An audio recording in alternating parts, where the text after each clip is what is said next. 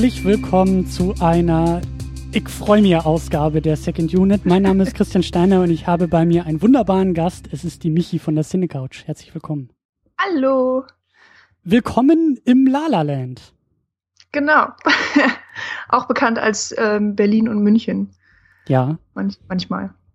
Und ich bin an dieser Stelle sehr glücklich, dass es kein Videopodcast ist, denn man sieht nicht, wie ich in meinem straight gebügelten gelben Sommerkleidchen da sitze und du hoffentlich auch.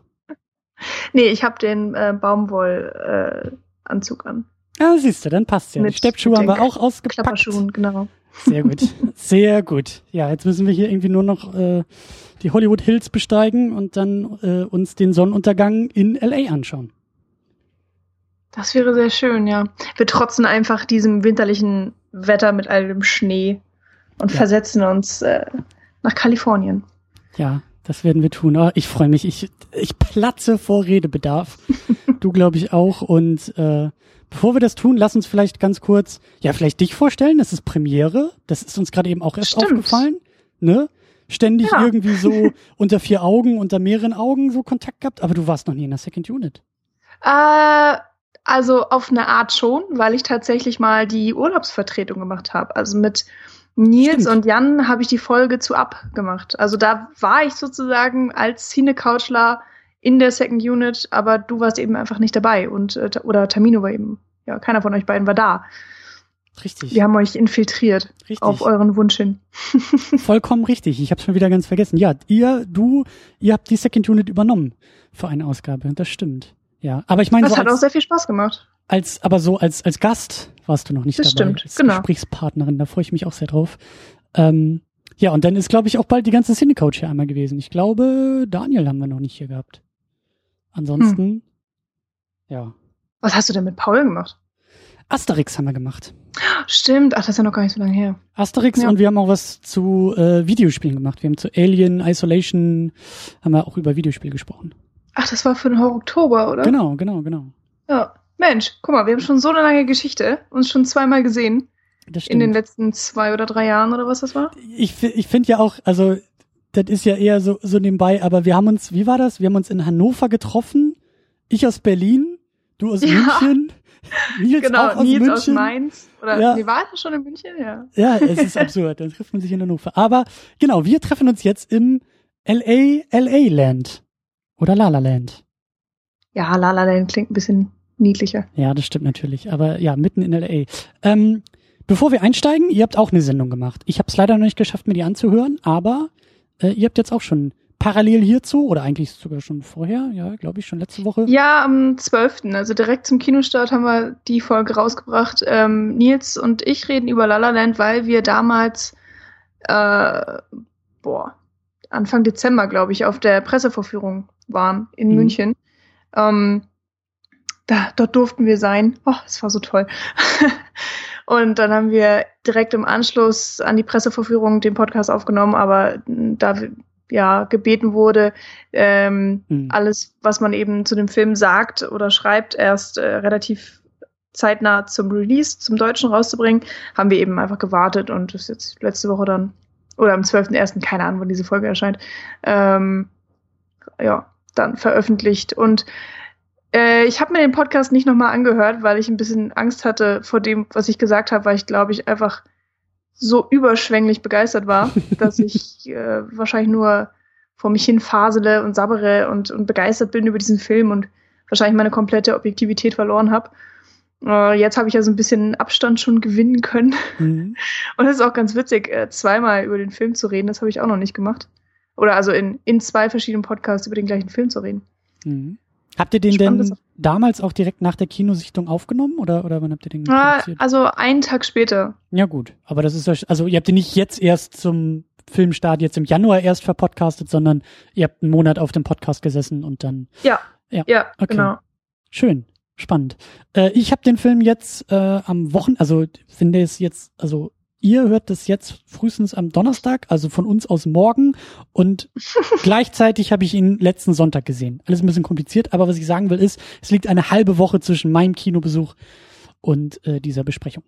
Und also, so lange konntest du deinen unfassbaren Redebedarf äh, in dir halten? Ja, Und ich habe ihn aber über sehr, sehr viele und sehr, sehr schöne GIFs von Emma Stone einfach ins Internet gekippt. Also ich habe, ich konnte nicht innehalten, aber ich habe es dann doch versucht. ähm, darüber werden wir, glaube ich, auch noch ein bisschen sprechen, über meine äh, durchaus vorhandene Obsession mit dieser wunderbaren Frau.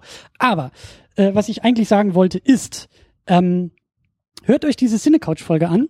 Ich glaube, das ist ein gutes Double-Feature. Fangt mit der Cinecouch-Folge an und dann äh, geht's hier mehr oder weniger weiter. Denn wir werden auch spoilern. Ich weiß nicht, wie ihr das gemacht habt in der Cinecouch. Spoilerfrei? Äh, weiß ich nicht mehr. Ich glaube, wir haben Hälfte, Hälfte wieder mal gemacht. Mhm. Ähm, einfach weil wir auch direkt zum Start den Podcast rausgebracht haben und uns gedacht haben, dass dann vielleicht äh, einige Leute erstmal mhm. nur so ein paar Infos haben wollen. Also ich glaube, ja, Hälfte, Hälfte. Mhm. Ja, hätten wir jetzt eigentlich auch machen können, aber ich will das nur kurz und knapp halten.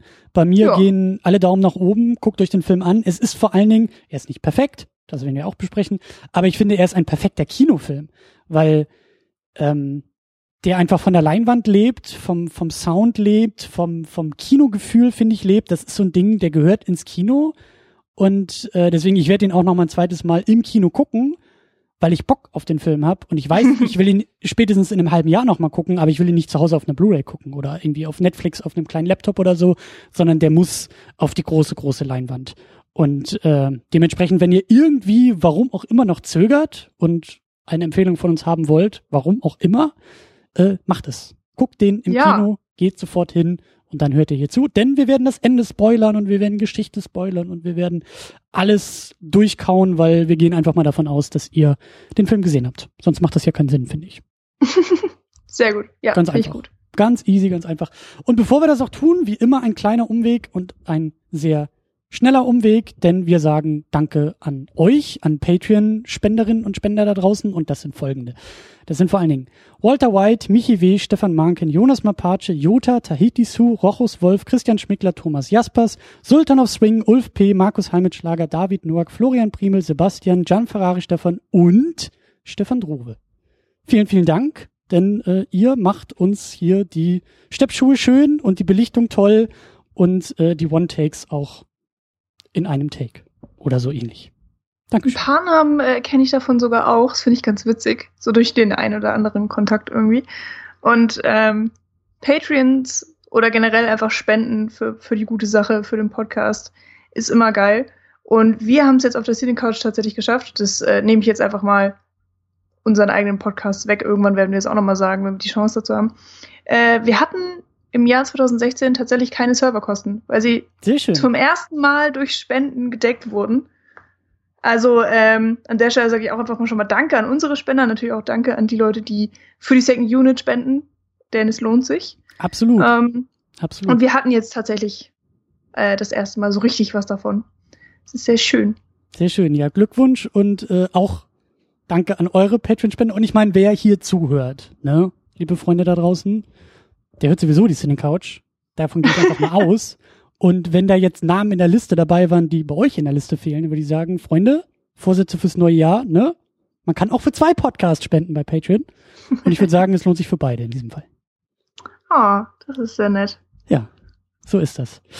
So, aber lass uns nicht nur über Business irgendwie sprechen und über Spenden und über Geld, sondern lass uns vor allen Dingen über den sehr, sehr schönen, wundervollen Film sprechen, La La Land. Ähm, was war denn so dein, wir nennen es ja immer Vorverständnis, was war denn so dein, ja, deine Erwartung oder wie viele Musicals kennst du? Mit welcher, mit welcher Stimmung bist du in diese Pressevorführung Anfang Dezember reingegangen? Uh, das ist äh, eine ganz einfache Frage, die tatsächlich irgendwie doch ganz schwierig ist, weil ich, ich habe es mir selber nicht so unbedingt einfach gemacht. Ich bin ein riesiger Musical-Fan, ähm, was vor allen Dingen eben Filme angeht, wobei ich da eben, also ich habe ein sehr beschränktes Wissen das ist so das Problem. Ich bin Fan, aber ich bin kein kein wissender Mensch, was Musicals angeht. Keine Expertin. Ähm, genau, also ich habe sogar meine Hausarbeit geschrieben über West Side Story, aber da habe ich mich nur auf die Farbgebung konzentriert. Ähm, und, und ja, habe in dem Sinne nichts über Musicals gelernt, sondern einfach nur über Farbe an sich. Das war eben auch das Thema des Seminars. Und ich habe mich nie mit Musicals äh, wissenschaftlich beschäftigt, auch nicht während meines Studiums weil ich immer Angst hatte, dass ich mir das dann kaputt mache. Mhm. Und äh, dass ich dann nur noch theoretisch drüber nachdenken kann. Und Musicals sind für mich äh, so die emotionalsten Filmerlebnisse, die ich mir selbst irgendwie überhaupt bescheren kann. Also ich weiß nicht warum, aber wenn irgendwo in einem Film die Musik im Vordergrund steht oder eben auch gesungen und getanzt wird, dann ist das für mich ein unfassbarer Mehrwert. Also in den meisten Fällen, wenn es auch ein gutes Musical ist. Ähm, und als ich damals so die ersten Sachen von La La Land gehört habe und die hm. äh, Teaser gesehen hatte und dann letztendlich den Trailer und ähm, gehört habe, Damien Chazelle macht den Film, wo ich von Whiplash schon vollkommen begeistert war, ähm, habe ich gar nicht lange nachgedacht und wusste, ich muss den unbedingt sofort, wenn er in Deutschland zu sehen ist, im Kino sehen. Ähm, habe aber auch versucht, meine Erwartungen nicht zu hoch zu halten, weil das natürlich im schlimmsten Fall sehr schädlich ausgehen kann. Mhm. Und habe wirklich, glaube ich, nur einmal den Trailer gesehen und dann nichts mehr gemacht. Und einfach nur darauf gewartet, dass er endlich ins Kino kommt, beziehungsweise Gott sei Dank konnte ich ja in die Pressevorführung, weil sie ausnahmsweise mal nicht innerhalb meiner Arbeitszeiten stattgefunden hat. Mhm. Und da war natürlich dann wirklich die Vorfreude unfassbar riesig. Also ich habe, äh, als Nils mir gesagt hat, dass er uns angemeldet hat für die Pressevorführung, äh, tagelang nur gegrinst und mich gefreut. Und der Tag der Presseverführung, wo ich dann eben arbeiten musste, so nichts konnte meine gute Laune zerstören. Wirklich nichts. Ich glaube, die Kaffeemaschine ist ausgefallen und ähm, die Arbeit war anstrengend und nervig. Wir haben irgendwelche Last-Minute-Probleme gekriegt und es war mir alles so egal, weil ich wusste, okay, abends kann ich in die blöde Presseverführung und kann endlich diesen unfassbaren Film sehen. Ähm, Kann ich mir das so vorstellen wie im Film selbst? Also so wie sie da irgendwie durch die durch die Vorstellungsgespräche gelaufen ist und den Kaffee übers T-Shirt bekommt und so ähnlich war dein Tag und dann, weißt du, abends so Kinosaal und dann kommt irgendwie die Musik und du schwebst durch den Saal und tanzt, weil du den Film gucken darfst? Ja, ja, so ähnlich. So ungefähr. Und, äh, das ist dann auch wieder das Ding, ne? Man sagt ja, man will die Erwartungshaltung nicht so hochhalten und dann merkt man schon, äh, es hat einfach überhaupt nicht funktioniert. Also äh, ich hatte noch nie so eine große Vorfreude auf irgendeinen Film, glaube ich, weil ich auch mir erhofft hatte, was ich dann tatsächlich gekriegt habe mit dem Film. Da gehen wir ja nachher noch drauf ein.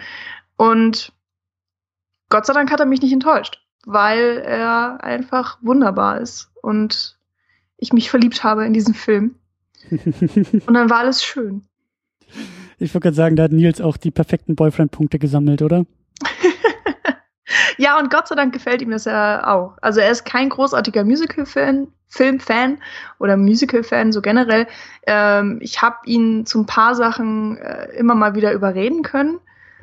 Und er mag zum Beispiel auch Singing in the Rain und, und The West Side Story, aber eben nicht annähernd so sehr wie ich, mhm. was ja auch vollkommen in Ordnung ist. Aber selbst er ist von La La Land vollkommen begeistert. Also ich, es war jetzt nicht so, dass ich ihn da reingezwungen habe, sondern ähm, er hat sich auch gefreut und war sehr positiv überrascht.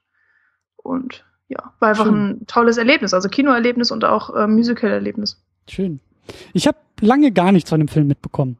Und ähm, ich bin da auch sehr, wie soll man sagen, ich will nicht sagen geschädigt, eigentlich gar nicht geschädigt, weil ich, ich kenne gar nicht viele Musicals, also mhm. besonders auch Filmmusicals. Ähm, und ähm, irgendwie hat hier alles gepasst im Vorfeld. Also wie gesagt, ich habe lange eigentlich nichts von dem Film mitgekriegt, als die Trailer rauskamen und so, alles gar nicht so sehr. Dann kam so aus dem Augenwinkel, ne, ist mir das dann ja auch äh, aufgefallen, so ein Musical, Ryan Gosling, Emma Stone. Naja, aber ist auch irgendwie ein, ist halt ein Musical, ne? Also das ist jetzt mm. nicht so meine Hausnummer. Und hab dann aber irgendwie so im Dezember das bei mir auch Fahrt aufgenommen. Also das war wirklich, ähm, ich glaube auch durch diesen ganzen, ich glaube, da ist er in den USA auch schon rausgekommen und so, so dieser Hype-Train, der sich da so langsam angeschoben hat, der hat mich dann irgendwie doch auch erreicht. Und auch so die Golden Globes-Nominierung, ich gebe eigentlich nicht viel auf Auszeichnung, aber irgendwie, ich hatte so den Eindruck, dass, also dieser Film hat sich mir präsentiert als, hey, das könnte, wenn du keinen Bock auf Musicals hast, dann könnte das vielleicht was für dich sein. Versuch es doch mal. Und dann wurde es immer mehr bestätigt von allen möglichen Quellen. die Kritiken waren gut und dann die Auszeichnung kam und irgendwie, irgendwie hat das alles so für mich funktioniert. Und kurz bis vor Filmstart, also wirklich so jetzt im Januar eigentlich, ähm, seit Jahreswechsel würde ich sagen, also dann, ich weiß immer noch nicht, ob ich mich bei der Twitter-Followerschaft entschuldigen sollte oder einfach dazu stehen soll, aber ich konnte einfach nicht mehr anders, als mich im Vorfeld schon in diesen Film zu verlieben und vor allen Dingen auch in Emma Stone zu verlieben. Und das war einfach, ähm, ich habe mich sehr drauf gefreut. Und äh, ist auch kein Witz. Also ich habe so in die Shownotes geschrieben und du hast im Vorfeld schon gefragt, was, was ich damit meine. Das war so ein ähnliches Hype-Level wie damals bei Man of Steel. Also Man of Steel im Vorfeld, also Man of Steel hat mich zwei Jahre begleitet, bis er ins Kino kam. Ich glaube irgendwie seit 2011 oder so, als die erste Ankündigung war, dass da ein neuer Superman-Film kommt, da war ich schon zwei Jahre lang auf Hype Train Level Nummer äh, 3000 unterwegs. und äh, also das war länger und konstanter, dass ich mich auf den Film gefreut habe. Bin dann natürlich mega enttäuscht worden oder zumindest äh, verwirrt worden von Man of Steel im Kino. Aber hier war es eben kurz, knackig, aber ähnlich hoch und ähnlich euphorisch im Vorfeld. Und äh, bin auch sehr, sehr angetan. Ich weiß noch nicht so richtig, also ich glaube, zwangsläufig konnte der Film nicht so ganz meine Erwartungen erfüllen, was dann eher am Hype liegt als am Film selbst. Aber darum wird es mir jetzt in dieser Diskussion gehen. Ich habe, glaube ich, immer noch so ein paar Fragen, wie ich den Film deuten soll und vor allen Dingen, was so die Geschichte mir eigentlich sagen will. Da bin ich noch nicht so ganz d'accord mit mir selber, mit meinen Deutungen, mit den Indizien im Film, glaube ich. Deshalb müssen wir auch unbedingt darüber reden. Aber der Musical-Teil, der hat wunderbar funktioniert. Ich saß mit Tränen in den Augen im Kino und habe mich einfach an allem erfreuen können, was mir dieser Film in den Musical-Einlagen, an der Musik, am Tanz, an der Kamera, also das hat die Farben, die Sets, alles hat einfach auf dem Level funktioniert und das hat mich sehr überrascht, weil ich, wie gesagt, keinen Kontakt mit Musicals sonst hab. Ich habe ein Stage-Musical gesehen, ganz bewusst gesehen, als ich eben bei der besagten, als ihr die besagte Urlaubsvertretung gemacht habt. Da war ich damals in New York und habe mir am Broadway Book of Mormon angeguckt, weil das ähm, ja die South Park Macher äh, die Musicals machen können, die Musik machen können, aber natürlich so ihre ganz eigene inhaltliche Herangehensweise haben. Und als dann da irgendwie auch ein Jesus tanzend mit mehreren Dildos über die Bühne rannte, war das so meine Art von Musical. Ähm, und vor allen Dingen muss man auch dazu sagen, dass, dass äh, also es war auch für mich, also ich, ich bin, glaube ich, ich glaube, ich habe diese Karten für Book of Mormon, ich, ich war sechs Wochen in den USA, ähm, viel davon in New York und ich glaube, ich habe diese Karten gleich am zweiten Tag in New York oder sowas gekauft und gebucht, weil ich wusste, dieses, auch dieses Ding gibt's nirgendwo anders. Also ich glaube, in London wird's nochmal irgendwie ja. aufgeführt oder so. Aber es ist ja nicht so, dass du sagst, naja, ob du jetzt nun einen Kinofilm in New York guckst oder in Deutschland, ist relativ wumpe, weil Film ist Film. Aber diese Stage-Geschichte, die gibt's halt eben nur da. Und ich wollte mhm. das auch unbedingt sehen. Es gab bei Book of Mormon damals auch einen riesen Hype und die ersten Jahre konntest du eigentlich keine Karten kaufen. Und äh, als ich dann da war, war ja das alles schon ein bisschen abgeflacht und ich dachte mir, okay. Und das hat auch funktioniert. Also auch da, ich habe mir danach den Soundtrack geholt zu Book of Mormon, habe da auch die Lieder mitgesungen und äh, das hat mir sehr gut gefallen, das hat sehr gut funktioniert und war da auch schon positiv überrascht, das Musicals. Du hast die Lieder mitgesungen? Natürlich. Also Später. Während du da drin gesessen hast. Nein, später, als ich dann den Soundtrack, den Soundtrack auf den Ohren hatte und äh, damit dann wieder in diesen sehr profanen Alltag entlassen wurde, ja. dann äh, ja, so ähnlich wie jetzt hier auch bei La La Land, aber dann äh, dann ist vielleicht das Musical The Producers was für dich. Auch ein unfassbar genialer Humor, sehr schräg. Äh, ist das ein Film? Ist das eine Filmversion oder Stage Musical? Äh, ja, also äh, oh, die Geschichte kriege ich nicht mehr ganz zusammen weil ich glaube, es hat mit dem Broadway angefangen und ich glaube, es ist irgendwie von Mel Brooks. Mhm. Und der hat dann auch einen Film gemacht, oder es gab erst den Film und dann gab es das Broadway-Musical. Ich weiß es nicht, es tut mir leid. Nils vor allen Dingen, weil, also Nils könnte mir das jetzt alles perfekt sagen.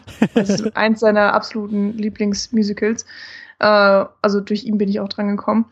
Naja, und dann gibt es nochmal eine Neuauflage wo unter anderem Uma Thurman mitspielt, äh, Will mhm. Ferrell mhm.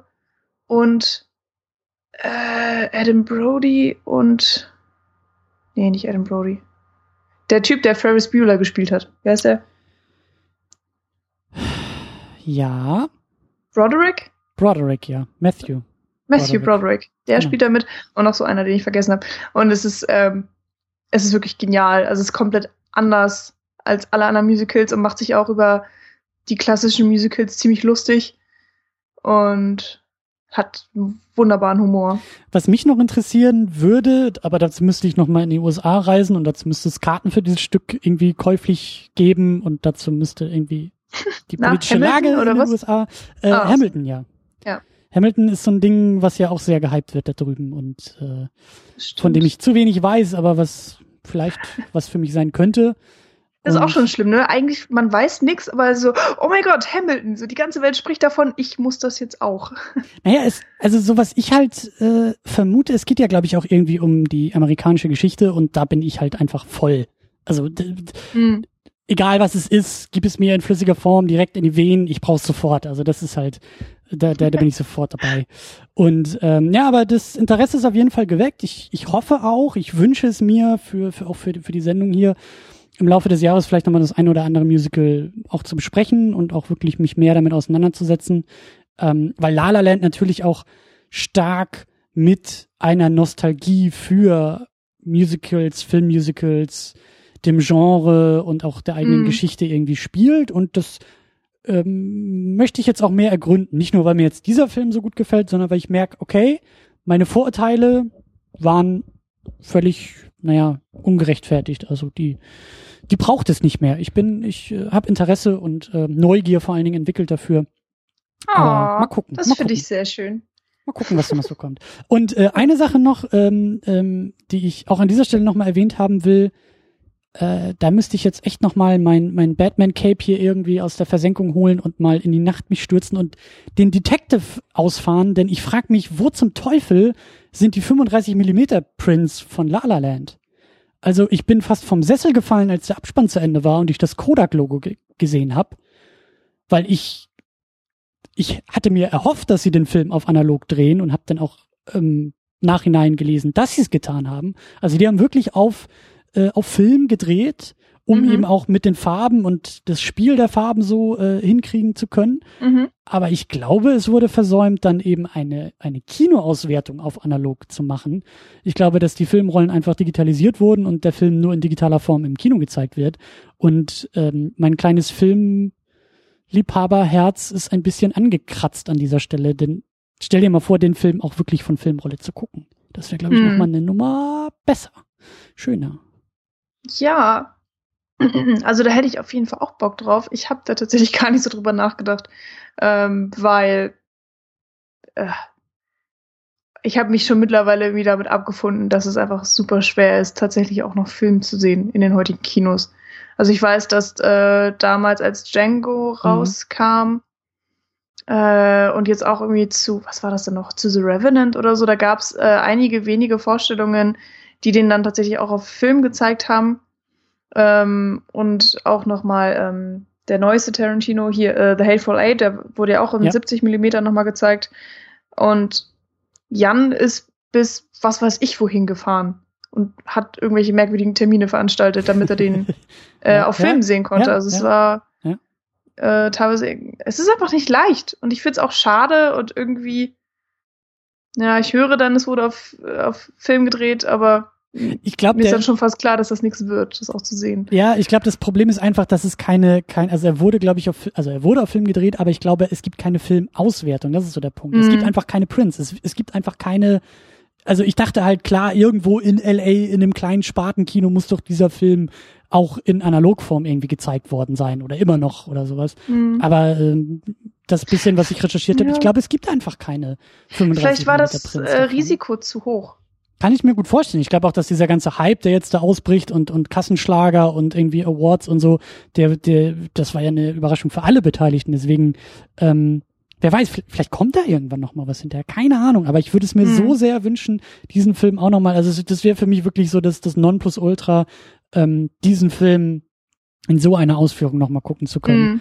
Äh, mal schauen, mal schauen. Aber ich, es ist halt, ne, ich weiß, wie die Welt funktioniert, aber Ja. es wäre so schön, es wäre so schön. Aber ja, lass uns mal ein bisschen in den Film direkt äh, eintauchen und Sehr einsteigen. gern.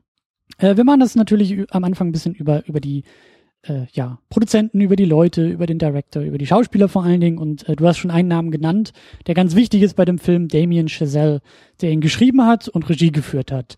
Und ich glaube, je nachdem, wie man zählt, ist es entweder sein dritter oder sein zweiter Film. Mhm, ja, ich würde auch eher sagen, der zweite. Also, der Ah. zweite so richtig ernsthafte vielleicht. ich glaube, er hat irgendwie 2009 und ich weiß, ich habe in den Film nicht irgendwie reingucken können, aber das war wohl auch so ein kleines Musical oder so. ja. Mehr Studentenfilm, Abschlussarbeit, irgendwie sowas Ja, in dem genau. Kontext. Und äh, so, wenn man so will, die Hollywood-Karriere, also klar, der Durchbruch mit Whiplash, ich glaube vor zwei Jahren oder so, ne? Äh ja. Ultra schlecht mit Jahreszahlen, aber ich glaube auch, es war vor zwei Jahren. Ja, ja, lass es vielleicht drei gewesen sein, aber der ist auf jeden Fall noch nicht alt, der Film.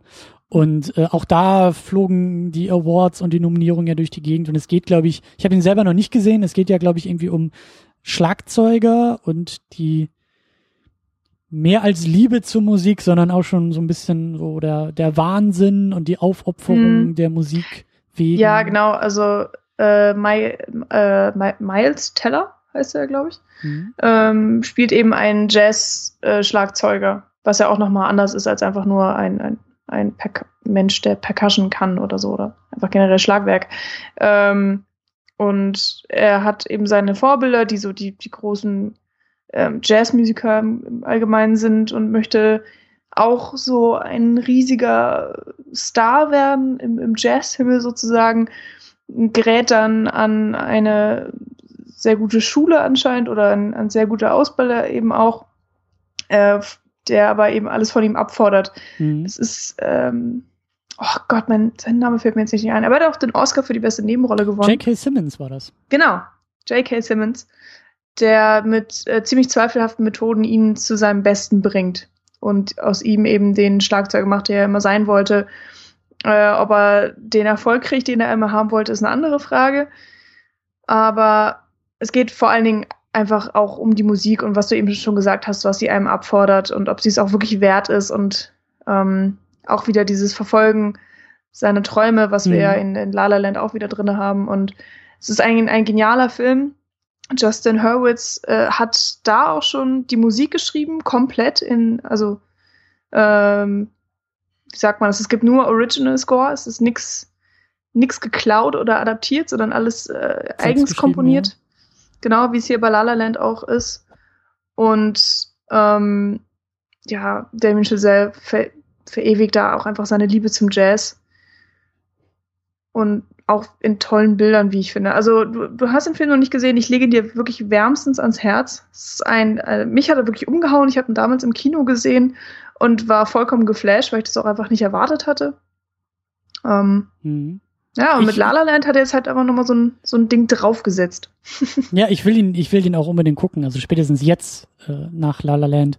Aber interessant, dass beide Filme ähnliche Motive irgendwie ansprechen.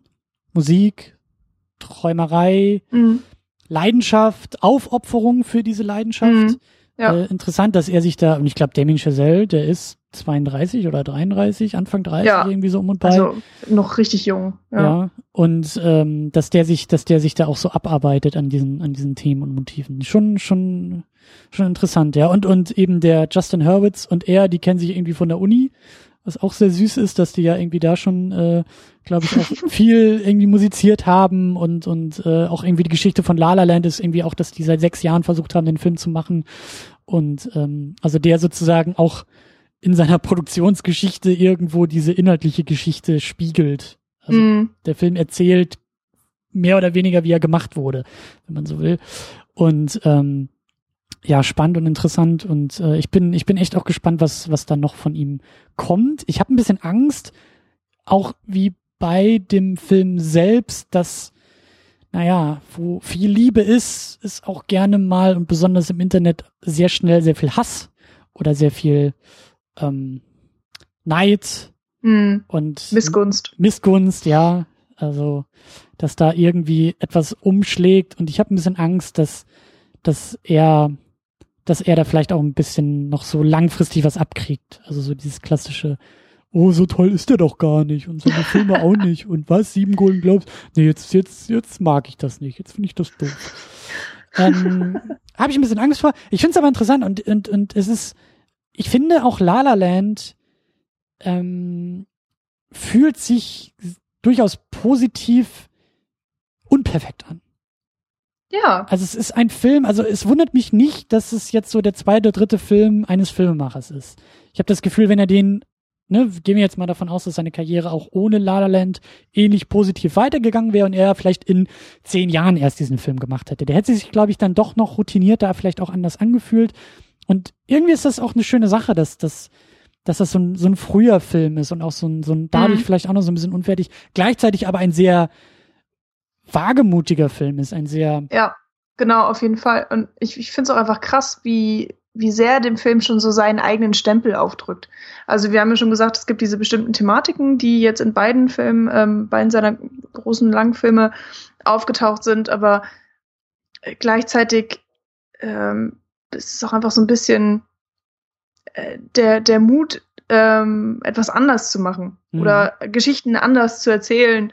Ähm, vielleicht auch einfach mal ein paar Klischees ähm, zu ignorieren oder, oder eben gezielt anzusprechen und diese dann umzudrehen und das äh, deutlich in seinen Filmen zu zeigen. Also ähm, wir haben es hier wirklich mit einem extrem selbstbewussten Künstler zu tun, der eine ganz klare Vorstellung hat und diese durchdrücken möchte komme, ja. was wolle. Und ja. äh, ich glaube, das ist auch so ein bisschen einer der Gründe, warum der Film so lange gebraucht hat, bis er verwirklicht wurde, weil er sich nicht so wirklich hat reinreden lassen.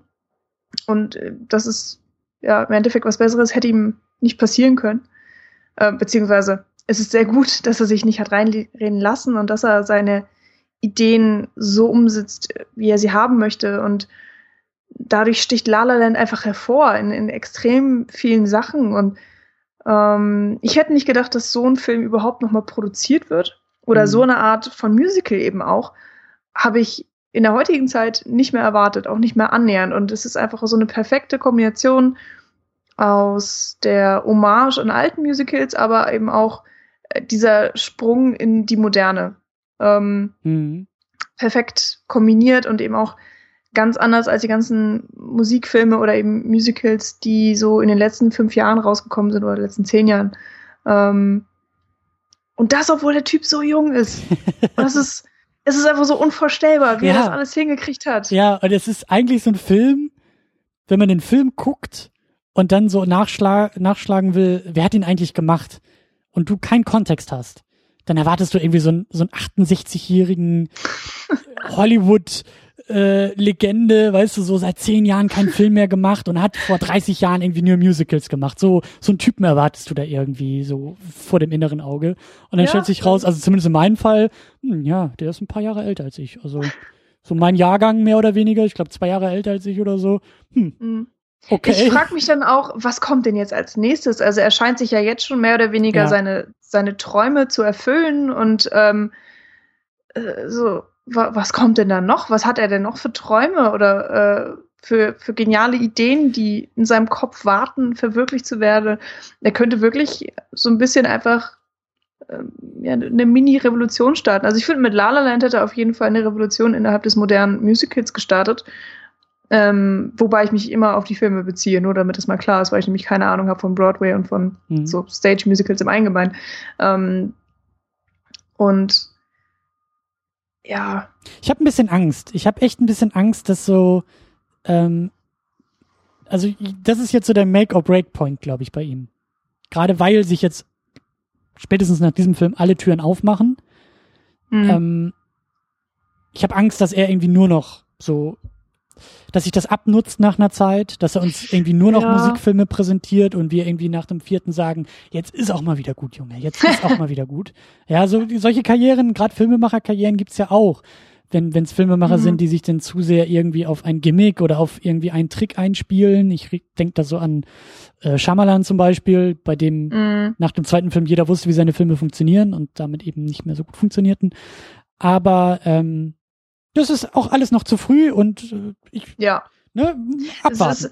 Wäre auch sehr witzig. Es könnte sein, dass er jetzt sagt so, oh ja, jetzt habe ich ja alles gemacht, was ich machen wollte und ich habe meine sieben Golden Globes und äh, vielleicht noch den einen oder zweiten Oscar so, der dann noch kommen wird im März, eventuell oder Februar. Wann sind die Oscars? Februar, glaube ich, Ende Februar. Ähm, und dann sagt er so, ja, okay, dann gehe ich jetzt ins Theater oder so. Ich mache ja. keine Filme mehr, ich mache ja. jetzt nur noch Broadway. Ja. Und gut ist, kann passieren. Wäre sehr schade. Ähm, so den ein oder anderen Film von ihm in den nächsten paar Jahren. Aber ich bin da, ich bin auch ganz zuversichtlich, weil ich glaube, dass nach Whiplash auch schon viele Türen aufgegangen sind für ihn und sich dann, ja. weißt du, dann dieses Drehbuch namens La La Land aus der Schublade zu holen und zu sagen, oh, ein Oldschool-Musical wird mein nächstes Projekt und jetzt kann ich es endlich umsetzen. Das ist auch schon und sehr dann mutig. Ja. Auch noch mit Emma Stone und Ryan Ja. Gosling. Also äh, mit die größten Stars, die man sich jetzt gerade überhaupt angeln kann. Ich habe gelesen, dass Ryan Gosling für La La Land äh, die Rolle des äh, Beasts in Ja. Die Schöne und das Biest tatsächlich äh, ignoriert hat. Das ist Aber- was krasses. Ja, aber ich glaube, der Film hätte auch gar nicht funktionieren können, weil dann wäre es die Schöne und der Schöne gewesen. Also ich glaube, diese Beast-Geschichte, Ja, aber er wird ja dann irgendwann der Prinz und dann, der, der Prinz ist ja dann auch schön. ja, aber kein Computer dieser Welt kann diesen Mann entstellen. Deswegen ähm, weiß ich nicht, auch kein Make-up dieser Welt kann das. Deswegen weiß ich nicht, wie sie da irgendwie, aber ja, das stimmt schon. Und, und ähm, ähm, krasse Besetzung auf jeden Fall. Also auch irgendwie irgendwie auch, also nicht nur die, die, die krassesten Stars irgendwie unserer Zeit, aber irgendwie auch, ich habe ja nicht viel Ahnung von Musicals, Mhm. aber das, was ich so mit Musicals assoziiere, Sinatra und, und all diese Größen dieser Zeit, ich habe irgendwie den Eindruck, dass beide, Ryan Gosling und Emma Stone, da irgendwie auch zupassen.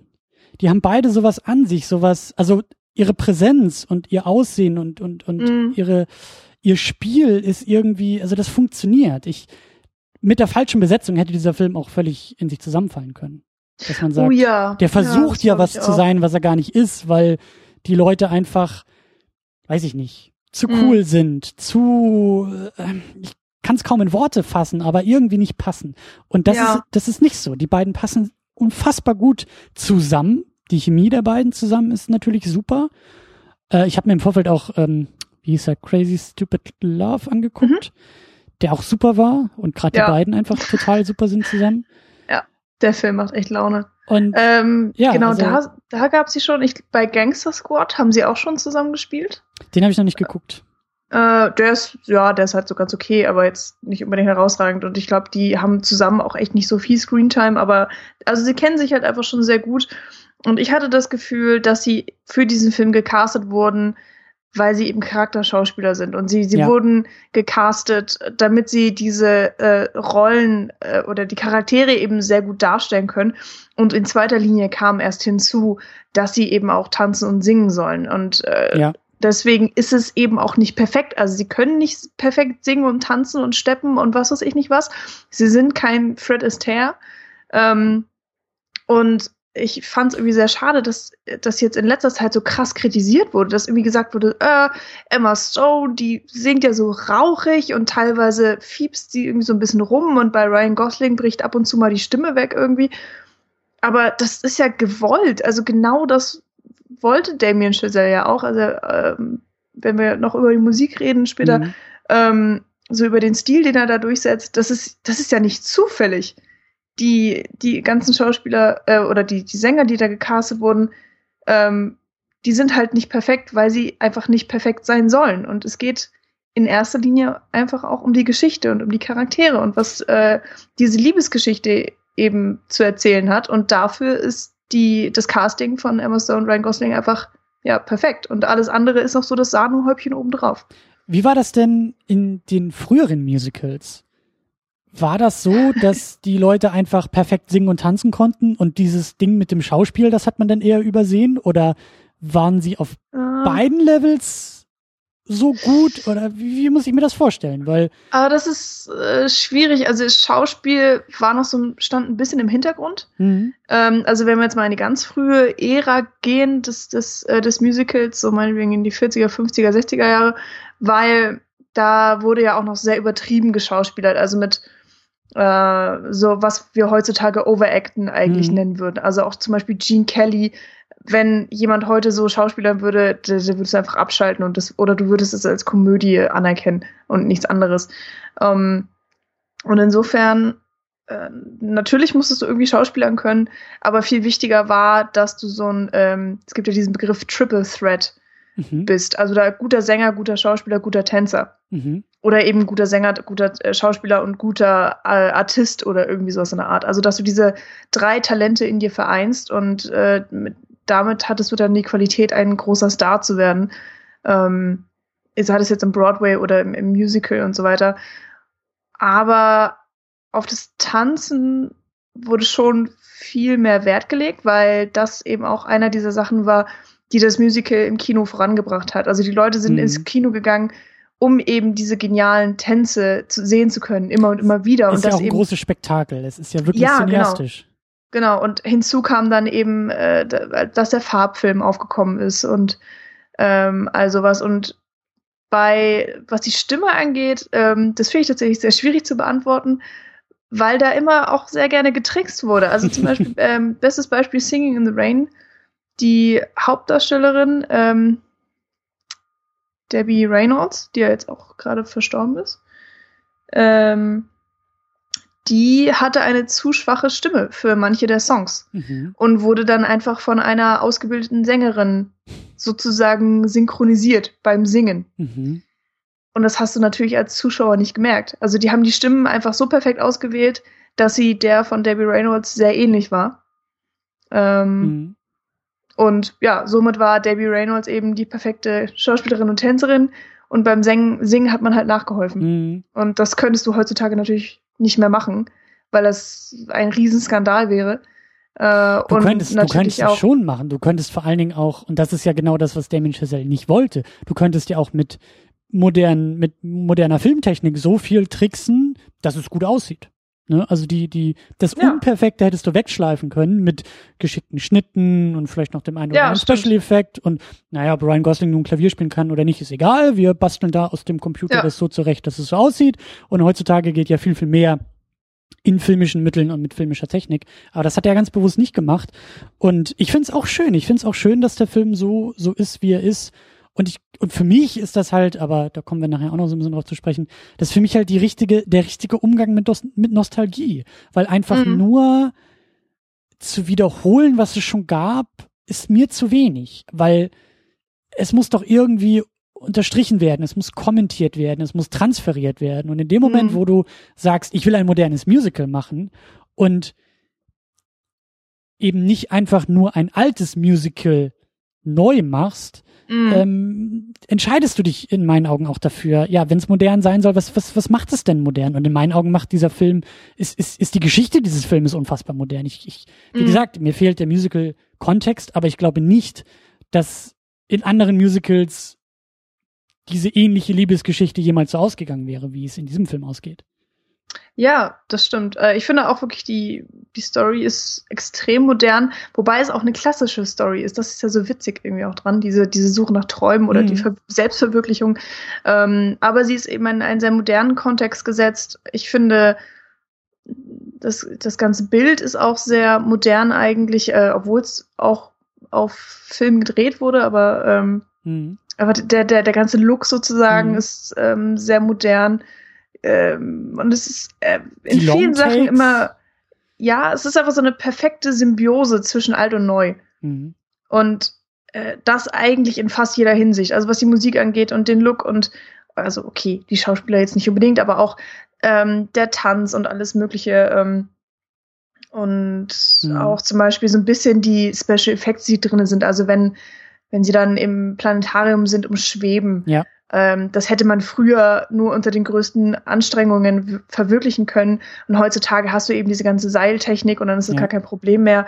Und ähm, es ist aber schwierig, dieser Grad zwischen einer Hommage und einer Kopie.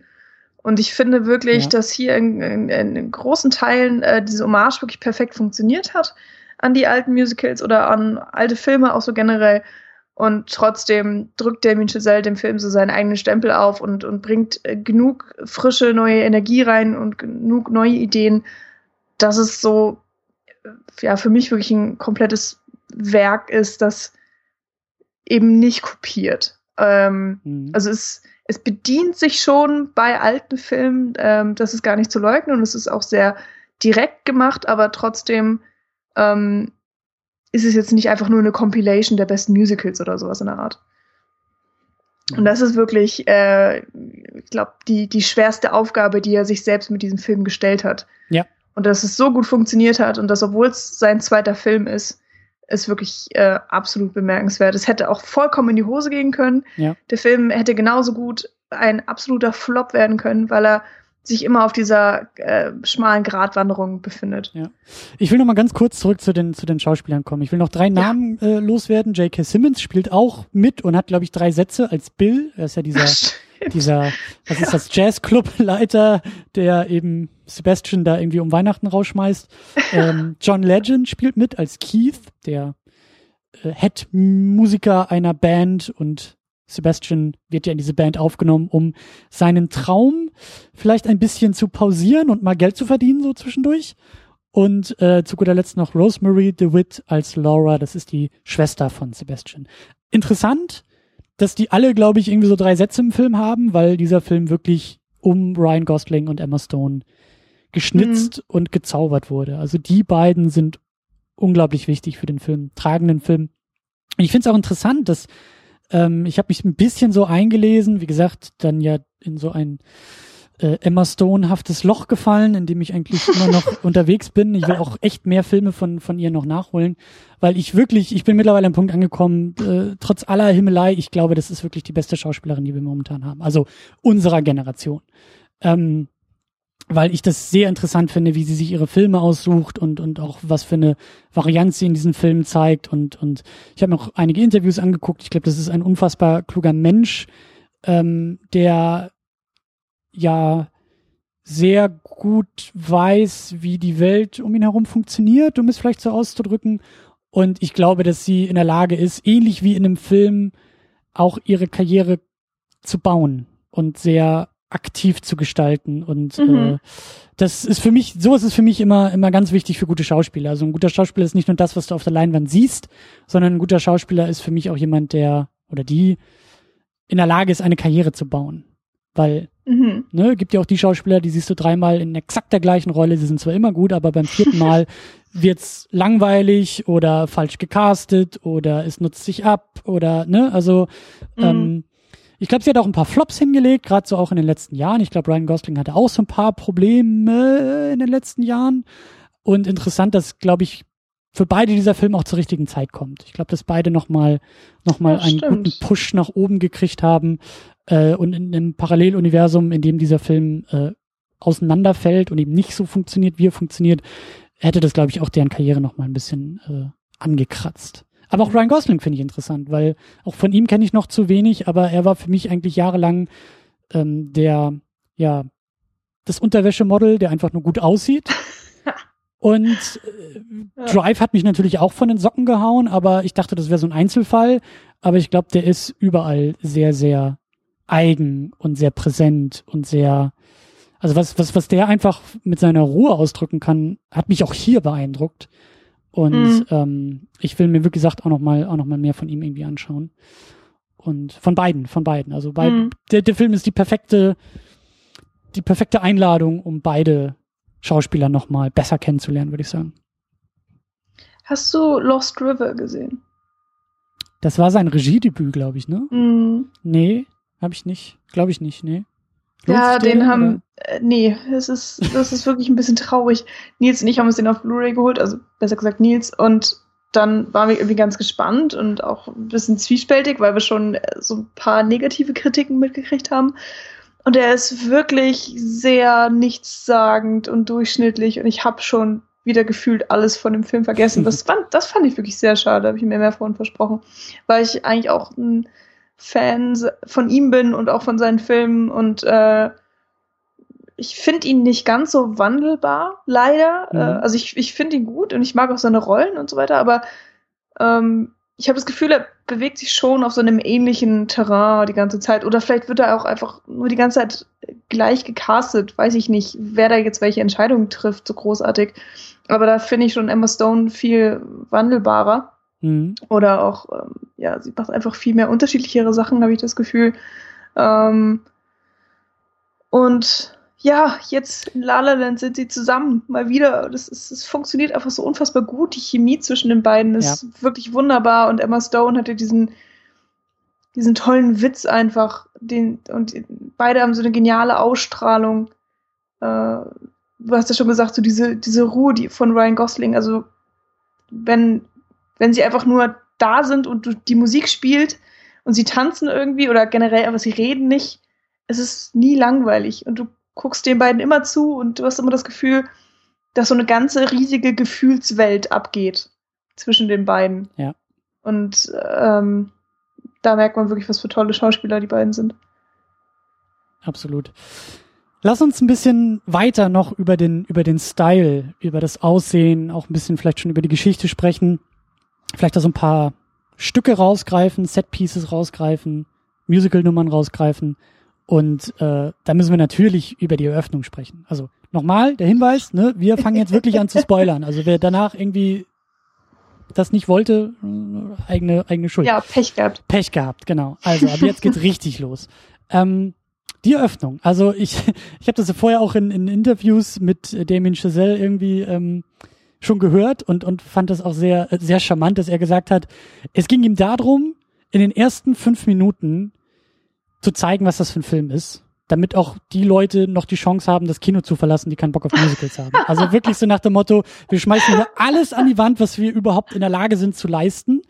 Und wenn du dann noch dabei bleibst und nicht umschaltest oder ne, die DVD später mal irgendwie aus dem Player schmeißt oder so, dann bist du auch genau richtig bei dem, was dann da auf dich zukommt. Und diese Eröffnungsnummer da am, am was ist das, auf der Autobahn und irgendwie, mm. ich weiß, also ich war, ich war völlig überfordert. Ich weiß auch gar nicht, ob es wirklich alles ein Longtake war oder ob es da irgendwo Schnitte gab oder aber also eine Riesennummer, weil alles fängt an zu singen, zu tanzen und über Autos zu springen und ich weiß schon gar nicht mehr, wie die Kamera, aber überall ist sie zur gleichen Zeit und trotzdem ist es eine Choreografie und der Song funktioniert natürlich auch wunderbar und nimmt ja auch so dieses träumerische Blick auf LA vorweg und kommt dann aber auch auf so eine wunderbare Art wieder, wieder auf den Boden zurück. Also dieser ganze auf- und Abbau dieses Stückes, der ja im Banalen anfängt und im Banalen endet, aber dazwischen mhm. halt die Achterbahn aufmacht.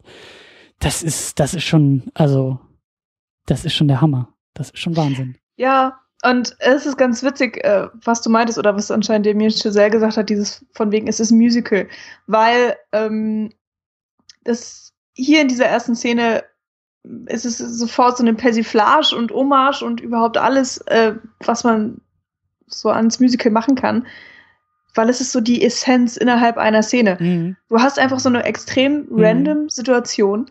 Es ist einfach Stau in LA. Mhm. Äh, die Leute sitzen in ihren Autos und sind eigentlich gelangweilt und irgendwann fängt irgendwer an zu singen und hat eine Musik und die dann auch im Hintergrund erscheint. Mhm. Und alle anderen Leute stimmen mit ein und fangen auch an und dann tanzen sie in einer perfekten Choreografie und singen und tralala und alles ist bunt und perfekt aufeinander abgestimmt. Und das ist halt einfach Musical. Es macht nämlich von vornherein, es macht keinen Sinn eigentlich. Aber weil es ein Musical ist, macht es eben Sinn. Es ist und nur innerhalb dieser Welt funktioniert ja. es. Und es ist so perfekt. Ja, es ist, es ist vor allen Dingen, und ich, ich sag ja, ich bin da der Neuling, ne? Also bitte äh, haut mir dann auch nicht gleich irgendwie an den Kopf, wenn ich so ein paar Sachen sag, die vielleicht ein bisschen naiv oder vielleicht, aber egal. Aber es ist, es ist diese eigene Welt, die da aufgemacht wird. Es ist das mit ja. dem Song und mit, wie du es auch beschrieben hast, mit diesem Anschwellen des Songs aus dem Hintergrund in den Vordergrund, mit dem, aus dem leichten Mitsummen und Mitwippen wird ein Mitsingen und Mittanzen. Und die Leute öffnen nach und nach ihre Autotüren, um mit einzustimmen. Da zeigt der Film doch perfekt und eindrucksvoll, wie diese eigene Welt funktioniert und wie diese mhm. Welt des Musicals funktioniert. Und das fand ich halt auch total geil. Das ist halt eben, und das ist für mich das Neue. Es ist halt, es ist nicht natura naturalistisch gedacht. Es ist kein nee, Abbild genau. der Realität. Es ist kein ja. Abbild irgendeiner Wirklichkeit, sondern es ist ein, ein, ja, ein Sprechen in Bildern. Es ist ein Sprechen im Song. Es ist, und ich kann das noch nicht so ganz in Worte fassen, aber es hat mich halt sehr, sehr beeindruckt und auch sehr mitgenommen, dass das so funktioniert. Also ich, ich, ich war ja das, ich war ja der Hamster da in diesem, ich war ja der, der, der Kanarienvogel da in, in der Mine, ja. Ich war ja sozusagen das Indiz, hätte ja auch sein können, dass ich da im Kino sitze und nach diesen ersten fünf Minuten irgendwie schreiend aus dem Saal renne und, und äh, bluten, mit blutenden Ohren und Augen irgendwie davonrennen, weil ich sag, was war das? Aber im Gegenteil, ich saß da im Kinosaal mit, mit feuchten Augen und grinsenden, debilen Blick und dachte mir, was war das? Aber ich hab's halt genossen so und mhm. das war sehr geil, ja. Ja, ich finde auch, man wird ziemlich in den Sitz geblasen erstmal, weil man rechnet eher vielleicht mit so einem Anfang, ja, wir lernen erstmal Emma Stone kennen und wie sie so drauf ist und was ihr Leben ist und irgendwie dann trifft sie auf Ryan Gosling ja. und dann gibt es eine romantische Szene im Mondschein, ratatata und ähm, nee, es ist einfach ja. mal äh, geballte Musical Power, die dir da äh, um die Ohren geballert wird und ich, ich fand's der absolute Hammer. Das ist auch ähm, ja, war vollkommen von den Socken, wusste überhaupt gar nicht, was da so auch so um mich herum passiert.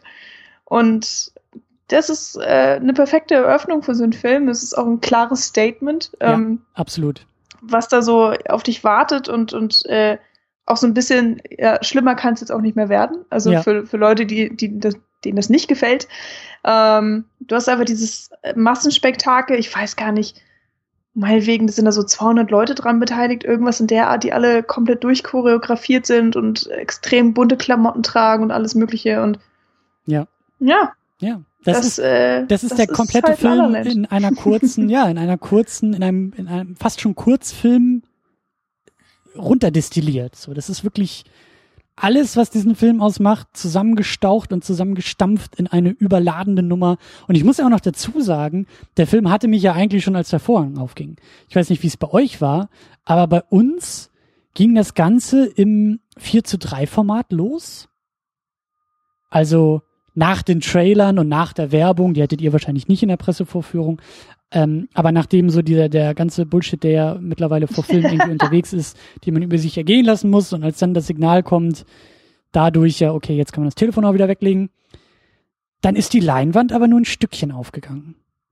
Und der Film ging los mit, ich glaube, irgendwie einem Logo oder sowas. Und zuerst dachte ich auch, muss ich jetzt nochmal irgendwie nach draußen gehen und sagen, dass die Leinwand nicht aufgeht? Also irgendwas stimmt nicht so ganz. Und dann, irgendwie beim zweiten oder dritten Logo, hieß es dann Presented in CinemaScope. Und mit dem Öffnen ja. des Bildes haben sie auch den Vorhang erst aufgezogen, um zu zeigen, hier, super Breitbild. Bitteschön. Ich kann mir vorstellen, dass das eine Entscheidung des Kinos selber war hier. Ich habe das mhm. in Berlin in den Hackischen Höfen geguckt, auch ein wunderbares, schönes äh, Indie-Kino. Und da war ich einfach schon der Film hätte jetzt auch irgendwie schwarz-weißen Standbild, meinetwegen Standbild von Emma Stone zeigen können in zwei Stunden Länge, wäre mir auch egal gewesen. Aber ich wusste in dem Moment, ich bin hier zu Hause, weil die Art und Weise, wie dieser Film spielt mit dem Medium, das er nun mal ist, nämlich Film und Kino vor allen Dingen. Und da auch diese Hommage an früher und so, da war ich halt voll dabei. Da wusste ich alles klar, das, das, das wird jetzt, das wird jetzt, das wird ein, das wird ein guter Durchlauf hier. Da bin ich, da bin ich genau richtig. Ja, kann ich mich tatsächlich gar nicht mehr so wirklich dran erinnern. Aber jetzt, wo du es erzählst, also das mit dem verändernden Format hatten wir auf jeden Fall auch, aber der Vorhang war schon von vornherein komplett offen. Okay. Also das muss dann wirklich so eine Kinoentscheidung gewesen sein bei dir. Mhm. Was ich habe ihn äh, in, in München im Sendlinger Tor Kino geguckt, ähm, auch irgendwie sehr schön. Nur ein einziger Saal, ziemlich mhm. riesig mit Balkon irgendwie wo wir, glaube ich, gar nicht drauf konnten. Weiß ich gar nicht. Hätte ich sehr gerne mal gemacht irgendwie. Aber sie sieht eher so ein bisschen aus wie ein Theatersaal. Ganz mhm. witzig. Sehr zu empfehlen. Schön. Ähm, ich finde auch, dass der Film, du hast es gesagt, er, er, er, also diese Spitze, die er da am Anfang setzt, dieses, eigentlich wird's danach auch nicht mehr so groß oder nicht mehr so bombastisch. Mm. Irgendwie nimmt er sein Highlight, also zumindest was das Musical, die Musical-Aspekt angeht, auch gerade auf technischer Ebene, also auf tänzerischer Ebene und musikalischer Ebene und so, da nimmt er schon mal sehr, sehr viel vorweg. Ähm, und ich habe auch den Eindruck, also generell habe ich den Eindruck von dem Film, dass der Film es sehr gut schafft, größer zu sein, sich größer zu geben, als er, glaube ich, wirklich ist. Und das meine ich nicht als Kritik, sondern das meine ich als Lob. Denn ich habe schon den Eindruck, dass Damien Chazelle irgendwie aus allem das Maximum rausholt und der Film, also also wenn man, wenn man mal so ein bisschen mit Abstand drauf guckt, weißt du, er konzentriert sich auf zwei Schauspieler. Mhm. Ja, also ich weiß nicht, wie es bei anderen Musicals ist, ob es immer so eine Doppelbesetzung gab oder ob es auch mal ein Ensemble gibt mit vielleicht vier, fünf ähm, Weltklasse-Tänzern oder ne, Sängern. Also das, das halt, also er reduziert sich an den richtigen Stellen, mhm. um dann mit dieser Reduktion aber das Maximum rauszuholen. Und das ist halt so ein, also das ist auch ich finde, das ist auch sehr klug gemacht als Filmemacher, weil ich glaube, trotz ähm, Whiplash Erfolg und trotz Möglichkeit, diesen Film zu machen, nämlich ein modernes Musical im Jahr 2016 oder 2015 gedreht und aber ne, in der Gegenwart, ich glaube, so viele, so, also ich, der, der Typ wird da keine 200 Millionen Dollar zur Verfügung gehabt haben oder da wird ihm keiner einen blanken nee, Scheck geschrieben haben, sondern das war, glaube ich, schon ein krasser, eine krasse Tour de Force in, in, in allen Bereichen. Aber mm. und das ist halt so das Geile. Es ist halt trotzdem, also diese, diese Restriktion, finde ich, kann man auch teilweise spüren, aber es ist, ist nicht negativ und es ist aber trotzdem, irgendwie versucht der Film, er wirkt einfach größer, als er, glaube ich, wirklich ist. Weißt du, was ich meine? Ja. Ja, auf eine Art schon. Also ich finde nicht unbedingt, dass er sich reduziert auf nur zwei Personen, sondern ich finde, er konzentriert sich eben sehr auf seine zwei Personen, die er da so vorstellt. Und äh, Pärchen oder einfach so generell zwei Personen, muss ja nicht immer Männer und Weiblein sein, im Musical ist schon einfach sehr gerne gesehen, weil auch die äh, ja, Romanzen sind so das Thema in Musicals normalerweise, weil es auch die meisten ähm, Dramen und Konflikte hervorrufen kann. Also du hast äh, ja alle möglichen Formen der Liebesgeschichte, die man haben kann, hast du eben auch in Musicals und ähm, bietet sich dann auch viel besser immer an für die Musik. Aber es gibt natürlich auch so Ensemble-Musicals. Also mhm. zum Beispiel bei West Side Story hast du ja die zwei verfeindeten äh, Banden, die gegeneinander kämpfen sozusagen. Und trotzdem hast du ja noch die Liebesgeschichte. Also weil es eine moderne Romeo Julia Story ist. Äh, mit den Sharks und den Jets, die da so die Capulets und die Montagus ähm, äh, verkörpern sozusagen. Naja, aber ich würde tatsächlich sagen, diese Zweierkonstellation ist äh, relativ klassisch und trotzdem ähm, die Art, wie die Geschichte ähm, dargestellt wird oder wie intensiv sie eben auch erzählt wird, das ist so ein bisschen was Neues, weil hier auch sehr viel Persönlichkeit äh, mhm. der beiden mit reingebracht wird. Und das war für mich so ein bisschen neu oder das ist für mich so der moderne Touch bei diesem Film. Oder was heißt moderner Touch? Also es ist mehr als nur das, der moderne Kern, was auch immer.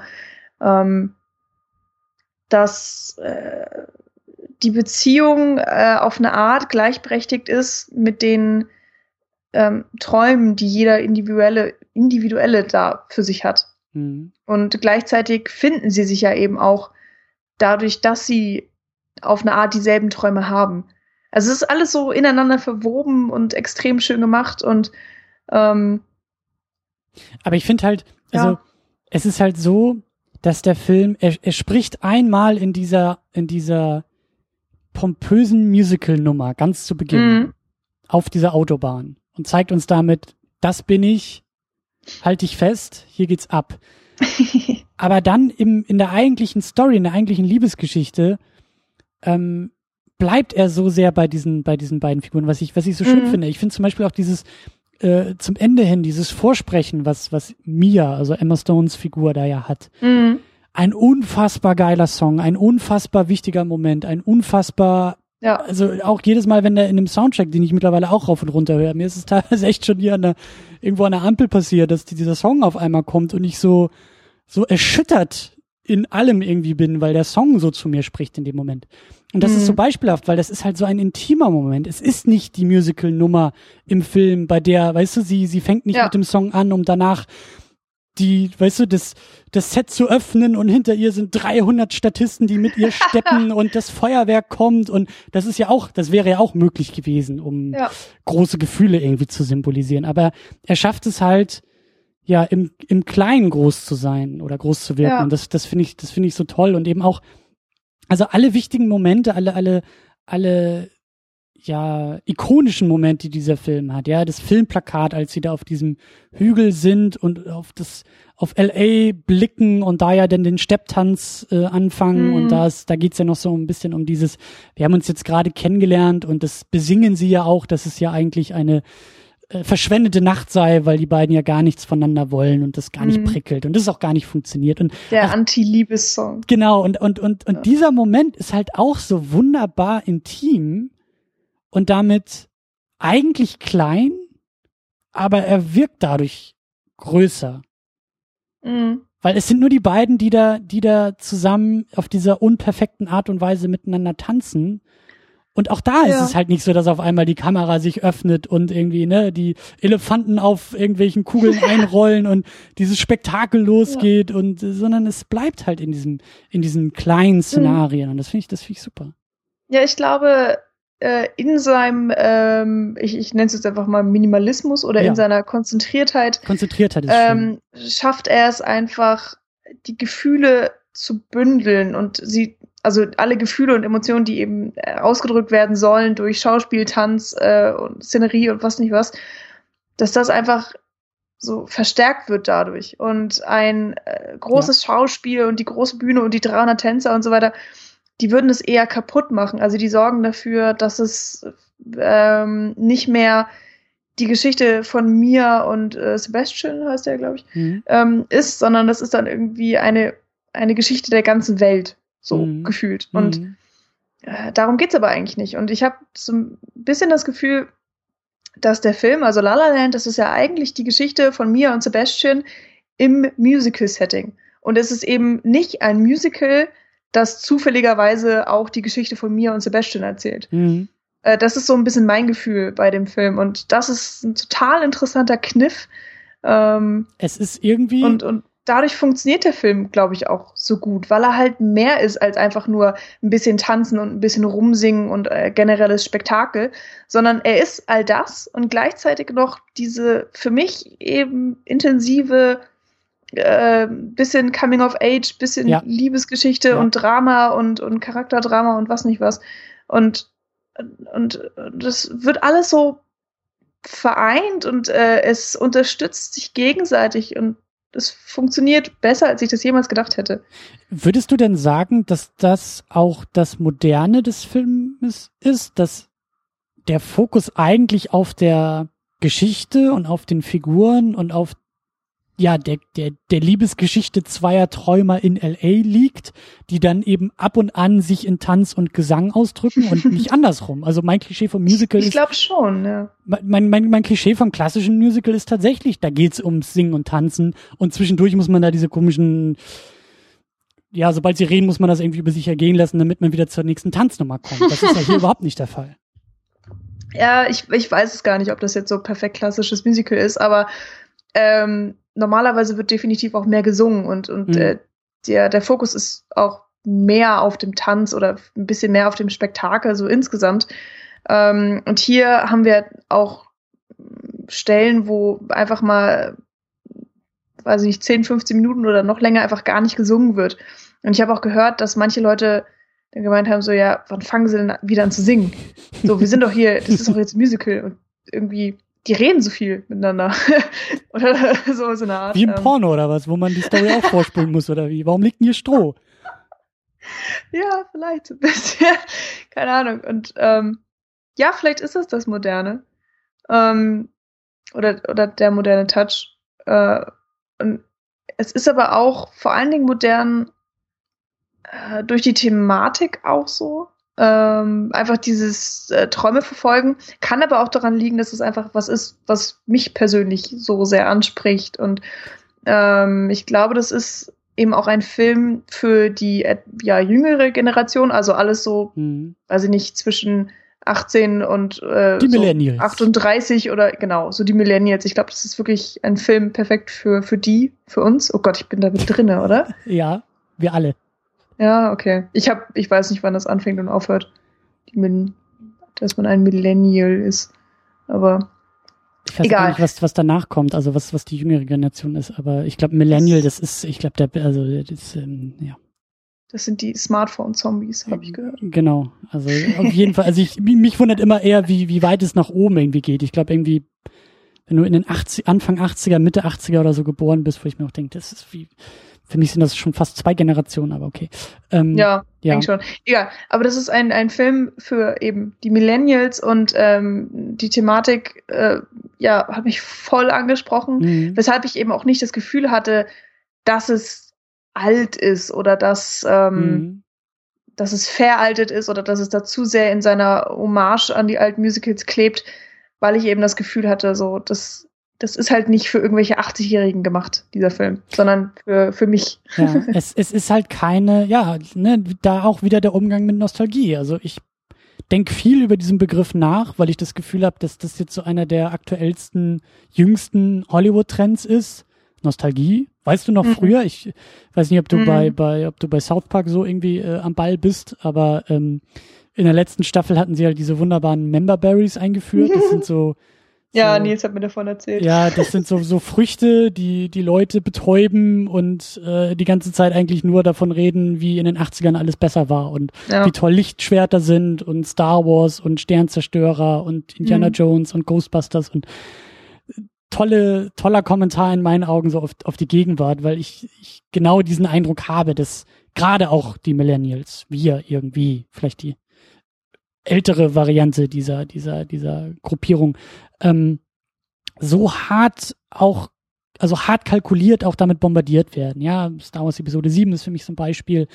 Äh, generell diese ganzen Fortsetzungen, die 15 Jahre später mm. rauskommen, die keiner haben wollte, aber die alle irgendwie mit so einer Prämisse arbeiten von, weißt du noch damals mm, oder kannst ja. du dich noch erinnern an?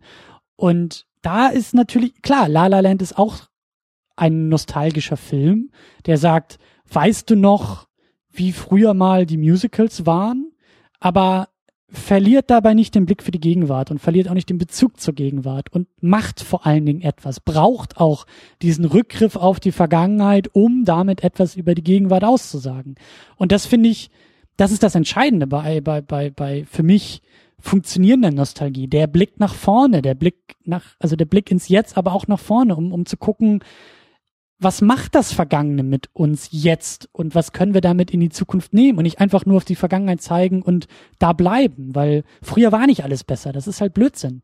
Und ja. ich will auch nicht immer nur im Frühjahr leben, sondern ich bin ganz froh, im Hier und Jetzt zu sein. Und ähm, das ist halt, also das macht La La Land ja auch. Also gerade wenn du sagst, so dieses, eigentlich ist die Geschichte zeitlos, weil es geht um zwei Träumer in LA, in Hollywood, die sich und ihre Kunstform verwirklichen wollen. Und das mhm. Schauspiel mhm. und der Jazz ist nun mal auch keine moderne Modeerscheinung, sondern hat eine Tradition und hat auch eine Tradition in dieser Stadt. Und das wird ja Sebastian auch an den Kopf geworfen, so inhaltlich schon. Dieses, ja. hey, du willst ja, doch genau. deinen Jazz retten, dann komm auch mal hier in der Gegenwart an und bleib nicht in der Vergangenheit. Und das ist für mich genau das Richtige, also solche, solche Konflikte auch auszuleben. Und darum muss es in Nostalgie für mich gehen. Ja, genau. Das ist, glaube ich, auch das, was ich meine mit der perfekten Kombination von Moderne und, und äh, Altem äh, oder dem Klassischen.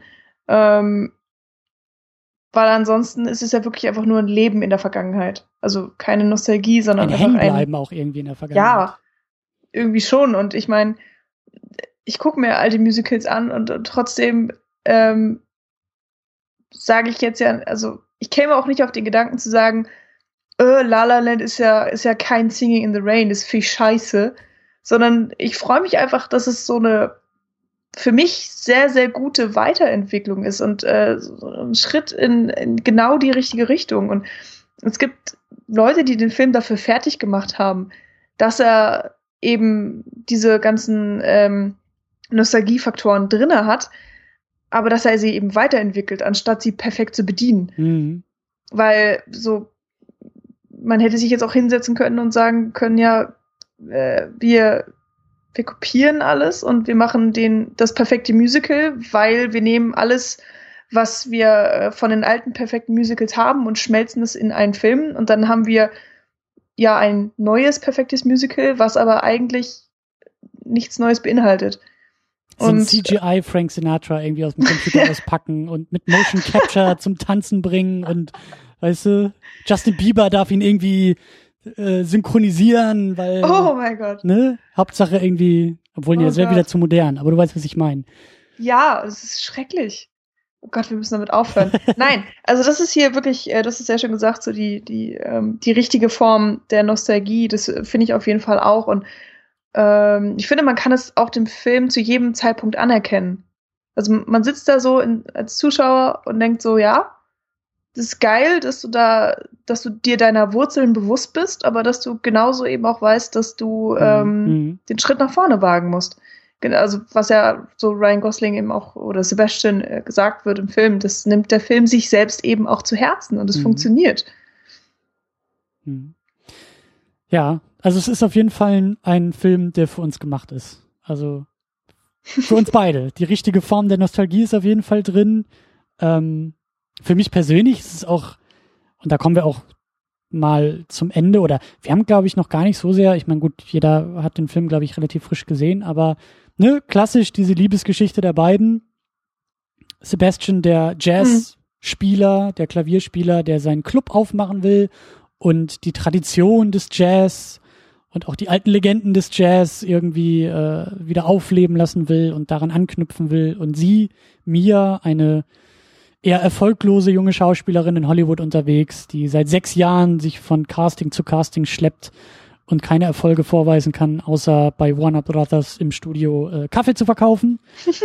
und äh, die beiden geraten halt aneinander über Zufälle und ähm, ja, Liebesgeschichte, es entfaltet sich, die beiden kommen zusammen und beflügeln sich in ihren Träumen und in ihren Wünschen und in ihren Hoffnungen. Aber ähm, das hatte mich dann auch irgendwie überrascht, aber ich fand es sehr schön, dass dann auch an diesen Träumen so ein bisschen rumgekratzt wird und gerade bei ihr, ähm, dass sie irgendwann hinschmeißt und sagt, ich habe keinen Bock mehr. So. Mm. Bei ihm geht's ja auch eher dann also ich fand dieses Gespräch auch einfach so geil, als die beiden, da sind sie schon irgendwie ein paar Monate zusammen und er hat halt eben diesen Plattenvertrag unterschrieben, um in irgendeiner äh, Band mitzuspielen und so wirklich glücklich ist er auch nicht, aber immerhin, mm. ne, er ist angekommen, er hat irgendwie Kohle und er reist viel rum und äh, dann streiten die beiden sich halt, dass sie ihm vorwirft, so, du, du hast ja eigentlich deinen Traum so ein bisschen verloren. Du machst zwar jetzt was und du machst was mit Musik, aber dein Traum war doch der Club und war diese, diese alte Form des Jazz und du wolltest doch so wie früher und so. Mhm. Und das fand ich einfach total geil. Und darauf, also dadurch trennen die beiden sich, dann raufen sie sich irgendwie oder kommen so ein bisschen wieder zusammen, weil sie halt Einladungen zu Castings äh, bekommt, die aber an ihn irgendwie vermittelt werden. Lange Rede, kurzer Sinn, er steht bei ihr vor der Tür und fährt sie zum Casting und dann, dann springt der Film erstmal. Aber bis dahin so dieses, das ist für mich halt, das ist, das, das ist für mich die schöne, schöne, ehrliche irgendwo Liebesgeschichte, die halt eben nicht Ryan Gosling hat auch in diesem Notebook mitgespielt, irgendwie da, wo. wo in diesem Notebook, das spricht aber auch schon Bände. Naja, wir haben ihn halt auch in der Sendung mal besprochen. Das war irgendwie, ich weiß gar nicht warum, ich glaube, weil Valentinstag war und Tamin und ich gesagt haben, wir machen jetzt auch mal so diese Liebesnummern irgendwie mit. Ähm, der war ja auch ganz nett und das ist halt eben auch so ein bisschen dieser Ryan Gosling für mich, der er lange geblieben ist, nämlich der Schönling im romantischen Film und ah, darf ja. im Regen irgendwie die schöne Frau küssen. Und mhm das macht La La Land aber auch nicht so ganz. Also, ja, er ist kitschig. Das darf man auch nicht außer ja. Acht lassen. Aber für mich auch irgendwie in den richtigen Momenten und auch über die richtige Form kitschig. Hm. Ja, ich, ich weiß gar nicht, ähm, kitschig ist es nicht unbedingt das erste Wort, was mir so, glaube ich, eingefallen wäre, aber ich, ähm, also stimmt auf jeden Fall auch. Ich glaube, ich, äh, ich sehe ihn eher so ein bisschen als, als sehr märchenhaft, sehr romantisch, sehr äh, mhm. verklärt irgendwie auch und das wird aber gerne durchbrochen durch eben Momente des Realismus. Also dadurch, hm. dass sie eben nicht zusammenbleiben, dadurch, dass sie beide Schwierigkeiten haben, nicht sofort ihre Träume verwirklichen können. Mhm. Weil das ist nämlich normalerweise gerne der Fall. Also Musicals haben zu 99 Prozent eigentlich immer ein Happy End, mhm. äh, wenn es nicht gerade Sweeney Todd ist oder sowas. Und äh, ja, so ein bisschen habe ich das vielleicht auch erwartet. Ich weiß es gar mhm. nicht. Also ich habe jetzt nicht aktiv drüber nachgedacht. Aber mir ist es dann sehr stark aufgefallen, dass es hier einfach eben nicht funktioniert. Äh, natürlich haben wir dann am Ende des Films die beiden Personen, die äh, auf irgendeine Art und Weise ihren Traum letztendlich dann doch verwirklichen konnten. Aber sie mussten erstmal 20.000 Stolpersteine dafür umschiffen. Und ähm, dadurch, dass die Kunst äh, lebt, der beiden sozusagen, musste aber die Beziehung, ja, äh, also, ja, sterben. Mir fällt jetzt gerade kein besseres Wort ein. Ähm, ja, wobei das ist für mich, das ist für mich noch das, also das ist der nächste Schritt, das ist so das Ende. Ich finde, auf dem mhm. Weg dahin gibt es schon sehr, sehr viele Zeichen, die sagen, ähm, wir entscheiden uns mal lieber ein bisschen für, ich will nicht sagen modern, aber für, also für mich so zwei meiner absoluten Lieblingsfilme und auch zufälligerweise romantische Filme sind eben Eternal Sunshine of the Spotless Mind und 500 Days of Summer. Mhm. Gerade 500 Days of Summer wird mir gerne vorgeworfen, wieso, das ist doch gar kein Liebesfilm. Oder das ist doch so traurig am Ende. Nee, das ist im Film nicht verstanden. Das ist halt wunderschön, weil es geht nicht darum, dass da irgendwie ja. zwei Leute zusammenkommen, die gar nicht zusammen passen, sondern es geht darum, dass er in der Lage ist, zu sich selbst wiederzufinden. Und der Punkt ist eben, also mir fällt jetzt hier bei La La Land schon gleich die, ich glaube, zweite Begegnung der beiden. Ich glaube, es ist die oder die dritte Begegnung. Auf jeden Fall, als sie in diesen Jazzclub läuft am Anfang. Ich weiß gar nicht von wo sie kommt, aber sie kommt irgendwie vom Kleid, sie hat irgendwie Kleidchen an und mhm. äh, hört, glaube ich, irgendwie Musik und die beiden haben sich vorher, glaube ich, das war ja da auf der Autobahn, ne, dass die beiden ja. sich da irgendwie ja, den Finger glaub, gezeigt haben. Ja, ich glaube, das ist tatsächlich die zweite Begegnung, ja. Und dann geht sie in diesen in diesen Laden rein und dann sehen wir ja gerade, wie er da drin sitzt und mit sich selber hadert, weil er diese ganzen geilen Weihnachtsdinger da ja. abnudeln muss und Jingle Bells. Und genau und ja. niemanden damit der auch ja nicht auffällt und dann hat er ja auch diesen total geilen emotionalen Moment, so wo die ganze Lichter gehen aus und er sitzt da im Rampenlicht auf einmal und spielt mm. die Leidenschaft über die, über das Klavier aus.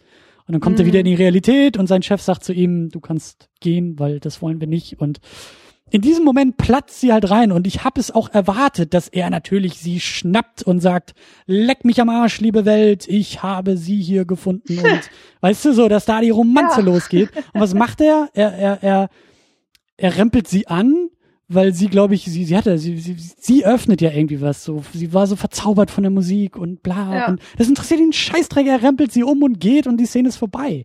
So, und das ist halt so, das, das fand ich gut. Das war für mich ja. der Moment von, ah, okay, es ist eher die das, Art von äh, Liebesfilm, die ich interessant finde, nämlich alles mit ein bisschen Komplikation und so. Ja, das, das war vor allen Dingen sehr, sehr gerissen gemacht, weil nämlich äh, mehr oder weniger das Gegenteil dieser Szene im Trailer vorkam. Das, was wir dann ganz am Ende des Films noch sehen hm. in diesem, hm. in diesem äh, Was wäre wenn Moment, sage ich jetzt einfach mal. Ähm, da gibt's ja genau diese Szene, Stimmt. aber eben äh, sie sagt irgendwas oder sie sagt gar nichts, weiß ich nicht, und die beiden küssen sich einfach extrem romantisch und so alles ist wunderbar. Und das war im Trailer. Und äh, du hast natürlich sofort äh, dieses Bar-Setting und, und J.K. Simmons äh, sofort wiedererkannt. Und dann dachte ich so, ah, jetzt kommt es aus dem Trailer. Und dann war ich so, hä? Was? Aber ich dachte, die küssen sich jetzt ganz krass. Und so, nö, einfach nicht. Fand ich so gut. Da wurde ich halt auch so ein bisschen wachgerüttelt. Ja. So, total geil. Ja. Habe ich richtig gefeiert, diese Entscheidung. Ähm, und ja, mein Gott, das, das, ist halt auch nicht so einfach. Also klar, es gibt Liebe auf den ersten Blick und ähm, das wurde aber auch ungefähr in jedem anderen Musical schon so ein bisschen thematisiert. Und das ist auch so ein, dieses perfekte Romeo und Julia-Dings. Mhm. So, man weiß nichts voneinander, man sieht sich, man ist verliebt. Ähm, was ich auch immer sehr gerne an den ganzen Disneys kritisiere, irgendwie so. Das, äh, da geht's dann ja auch fast immer nur um Äußerlichkeiten irgendwie. Und äh, die beiden verlieben sich eben, ähm, weil sie sich dann kennenlernen und weil sie merken, dass sie dieselbe Interessen haben und ich wollte ähm, sagen, ich ähm, glaube, sie verlieben Ideologien sich, und so. Sie verlieben sich, glaube ich, vor allen Dingen in in in in das ähm, in das Spiegelbild, das das Gegenüber ihnen wirft. Also sie erkennen sich selbst im anderen wieder. Beides ja. sind die Träumer. Der eine träumt vom Jazz, sie träumt von der Schauspiel, aber es geht um den Traum. Es geht, es sind beides Träumer. Und ja. es ist klar, dass ein Träumer nur mit einem Träumer irgendwie zusammen sein kann, weil das funktioniert sonst nicht. Und ähm, ja, das, das, das finde ich auch, das finde ich auch sehr, sehr schön und sehr interessant. Und eben auch, wie die beiden dann so nach und nach, also welche Schritte sie da gehen, um irgendwie auch zusammen zu finden und auch hat mir auch so wahnsinnig gut gefallen. Ich glaube, das war so die, die zweite große Setpiece. Ähm, ich muss den Film echt nochmal gucken. Ich das schon alles wieder gar nicht mehr zusammen. Aber es ist dieser, es ist dieser, es ist auf dem Soundtrack auch, glaube ich, der zweite Song. Ähm, ich weiß gleich mal, wie der heißt, aber so dieses äh, Ding von, also sie kommt ja irgendwie nach Hause Äh, von so einem Someone in Casting. the Crowd. Genau, das Someone in the Crowd. Das, das, äh, sie kommt ja nach Hause im, im Jogginganzug und hat einfach keinen Bock mehr. So. Mhm. Scheiß Casting und ihre Mitbewohnerin, die brezeln sich auf und wollen irgendwie los und wollen irgendwie das Leben und so und sie ist einfach vom Leben gebeutelt und hat keinen Bock mehr auf diese Welt. Und äh, das ist halt auch wunderbar gemacht über über über über den Song sie zu überreden, halt mit diesem Argument, Mensch, du musst doch raus in die Welt, weil da kann doch jemand im Publikum sitzen, da kann doch jemand da draußen auf dich warten Ja. und äh, dich halt irgendwie abliften und dich halt irgendwie noch eine Mhm. Stufe höher heben und so. Und das ist halt, glaube ich, also ich glaube, das ist auch so wichtig, weil es die, die, ist die erste Nummer nach dieser pompösen Autobahngeschichte. Mhm. Und es ist, glaube ich, auch die zweitgrößte Nummer, weil sie da ja dann irgendwie auf dieser Party auch noch äh, riesengroß wieder mit Statisten arbeiten und irgendwie in den Pool springen und da irgendwie noch äh, alle tanzen und das ist ja durchaus noch aufwendig. Aber es ist, es ist irgendwie auch, also ich finde, ich, ich finde es gut, also ich finde ihr, ich finde sie gut dabei, dass sie, dass sie eigentlich da so reingezwungen werden muss und auch so ein Mhm. bisschen so nach und nach erst in, in diesen Song reinkommt, denn zwar mitgeht, aber eigentlich ja auch gar nicht diesen Abend braucht und will. Und die Pointe ist ja sowieso, dass diese Party und auch dieses Someone in the Crowd, das stimmt zwar, aber es meint eigentlich was ganz anderes, als diese pompöse Partynummer suggerieren will. ne? Es geht ja, Ja, darum, dass stimmt. sie nachher gefunden wird, aber in einem Moment, in dem sie es gar nicht erwartet, nämlich als sie da ihr Ja. eigenes Stück aufführt auf, äh, führt und das der Schlüssel ist zum Erfolg, der sie weiterbringt. Nicht, nicht die Absicht, nicht ich ziehe jetzt das Kleid an und wir gehen jetzt irgendwie nach draußen und weißt du, wir Ja. fordern das Universum jetzt zu unserem Glück, sondern es sind die Momente, die du gar nicht so planst, die dich dann Mhm. irgendwie nachher weiterbringen. Und sie hat ja auch gar nicht geplant, Ryan Gosling da irgendwie nochmal wieder zu treffen und so. Das ist schon alles Ja. schon gut. Ja, das stimmt. Also ähm, der Film sagt so in der Essenz auch so ein bisschen aus, dass man einfach nur man selbst sein muss. Also das ist auch diese romantische Verklärtheit, äh, die der einfach hat und wo ich auch das Gefühl habe, da steckt sehr viel von Damien Chazelle selber drin. Und ich habe mich auch so ein bisschen gefragt, inwiefern er äh, die Rolle von Ryan Gosling, also Sebastian, so inwiefern das so Mhm. miteinander verschmolzen ist irgendwie. Äh, allein wegen der ganzen Jazz-Thematik natürlich auch. Und Stimmt, das, das ist ähm, mir noch gar nicht aufgefallen. Das ist ja. hm. Und ähm, äh, im Endeffekt wird ja Emma Stone oder äh, Mia wird ja auch entdeckt, weil sie ihr eigenes Ding durchzieht und weil sie sie selbst ist und Hm. äh, sie erzählt einfach nur ihre eigene Geschichte und ist äh, ja von sich selbst überzeugt, macht ihre eigenen Regeln und so weiter.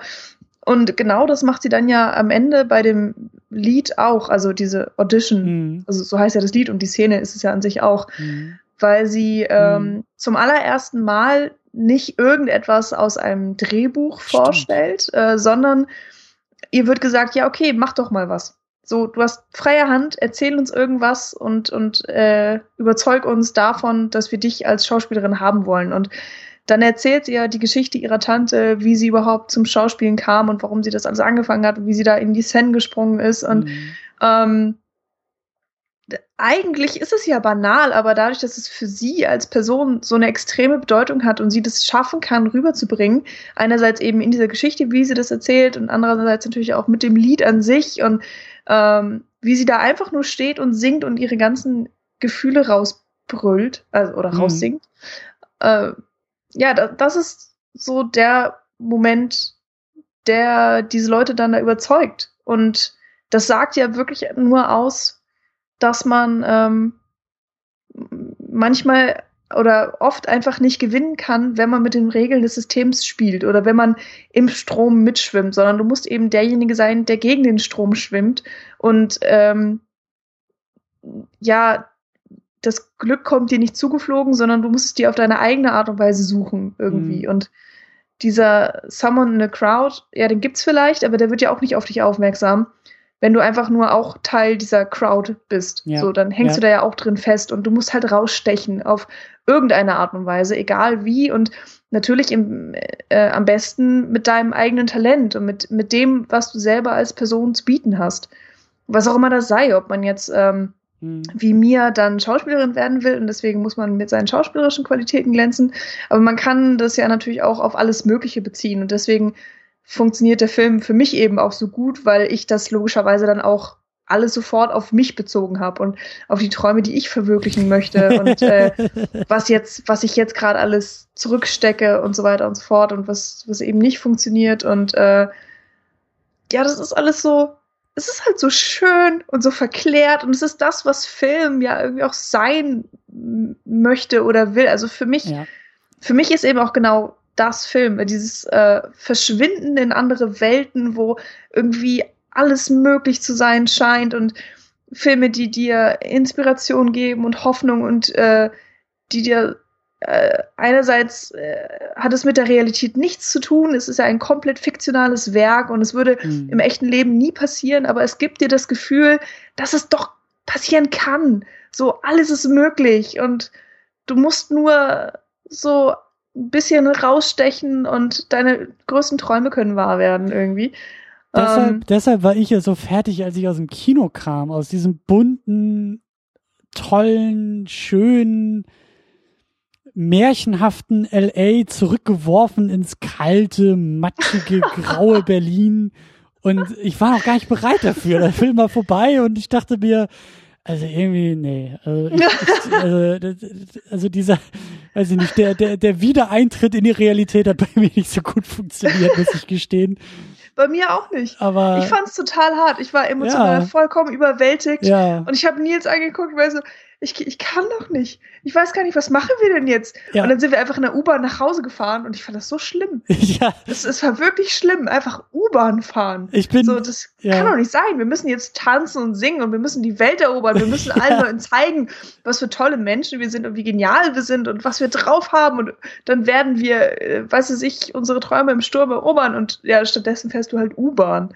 Ja. Das ist so, Gott. Ja, ich bin, falsch. Ich bin im Schnee durch, durch Berlin spaziert und ich habe diesen City of Stars auch nicht aus dem Kopf gekriegt. Ich bin pfeifend ja. durch, durch die Stadt. Das, das, also, ähm, auch ein Wahnsinnssong. Also auch Total ja. geil. Auch schön, dass sie ihn öfter aufgreifen. Und auch an dieser Stelle, ich meine, gut, ihr habt den Film jetzt schon geguckt, wenn ihr das hier irgendwie hört, aber wenn ihr ihn auch nochmal gucken wollt, ihr müsst auch wirklich die Credits komplett mitnehmen. Ich finde, am Ende summt sie ja nochmal den City of mhm. Stars mhm. über das Klavier. Ist auch total schön. Also das ist, äh, ja.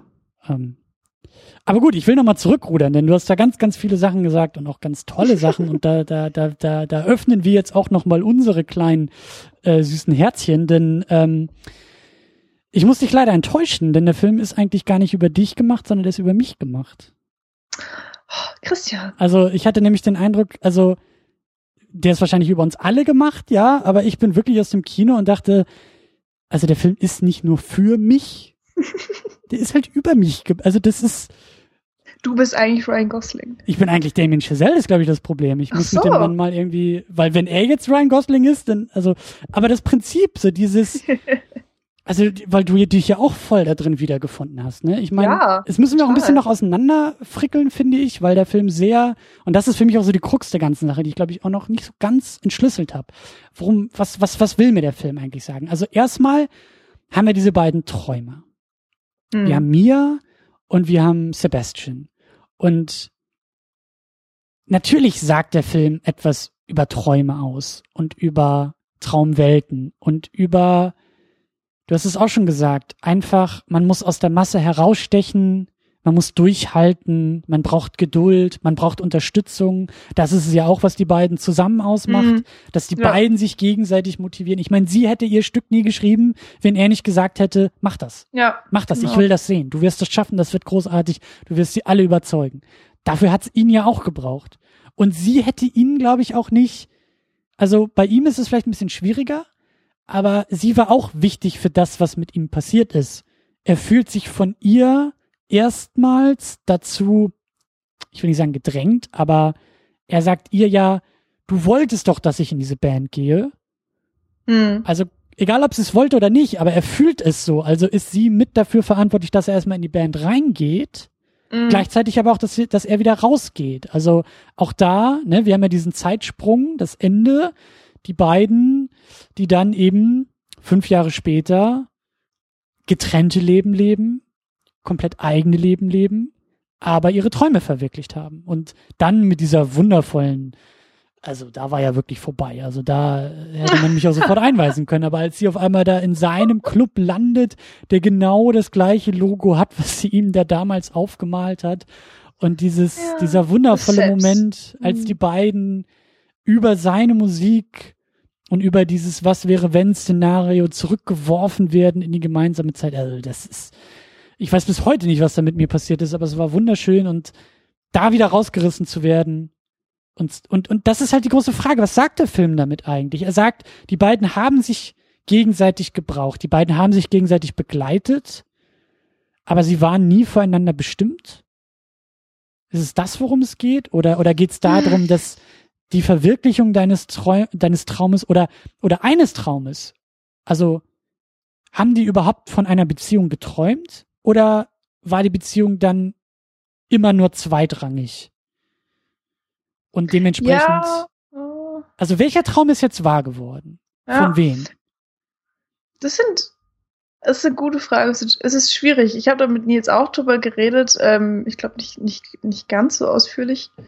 Ähm, ich habe mich auch so ein bisschen gewundert über das Ende, weil das ja auch relativ in die Länge gezogen ist. Also du siehst ja die, in diesem Was wäre wenn äh, ihre Geschichte im Schnelldurchlauf, aber eben von vorne durch. Mhm. Und das ist eigentlich, so wie es ist, das perfekte Musical. Hm. Also das ist so dieses, so wäre dieser Film eigentlich gewesen, mhm. aber wir haben ja so ein bisschen diesen äh, modernen Realismusanspruch und deswegen sind sie eben nicht zusammengekommen oder so.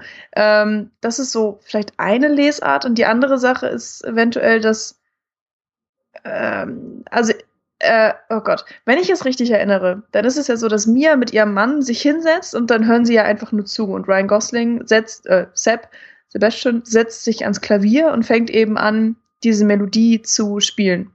Und insofern befinden wir uns ja eigentlich in seiner Welt. Also er, dadurch, dass er Klavier spielt, äh, mhm. äh, kontrolliert er die Geschichte und das, was wir dann in Bildern sehen, ist die Visualisierung dessen, was er spielt auf dem Klavier. Also so sehe ich es jedenfalls. Und das sagt mir dann ja eigentlich, dass er sich anders gewünscht hätte. Also, dass sein, nicht sein, sein Traum, aber eben sein Wunsch im Nachhinein ist, ähm, dass beides funktioniert hätte, dass er diese perfekte Beziehung mhm. mit Mia hat und dass sie beide ihre Träume verwirklichen können, sich eben perfekt unterstützen, wie man das in, in einer tollen Beziehung eben haben möchte und es letztendlich dazu führt, ähm, dass er ja sein Restaurant kriegt, mit dem er Erfolg hat, und sie ihre Schauspielerbeziehung mit, mit dem, der sie eben Erfolg hat. Und mhm.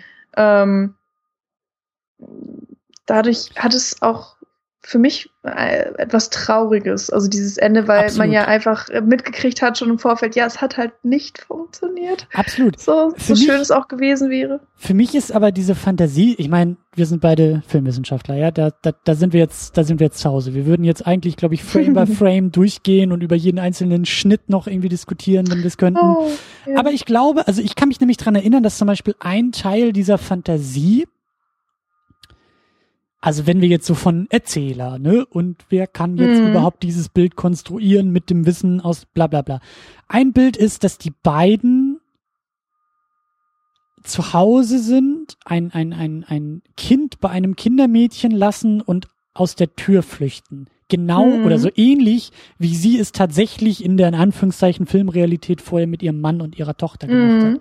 Ich bin mir jetzt nicht ganz sicher, ob es auch das gleiche Kind war oder ob da irgendwie noch vielleicht ein Indiz ist, aber für mich war es eher so, dass in dieser Fantasie, die da aufgemacht wird, also dass die Fantasie wird, wird von beiden getragen.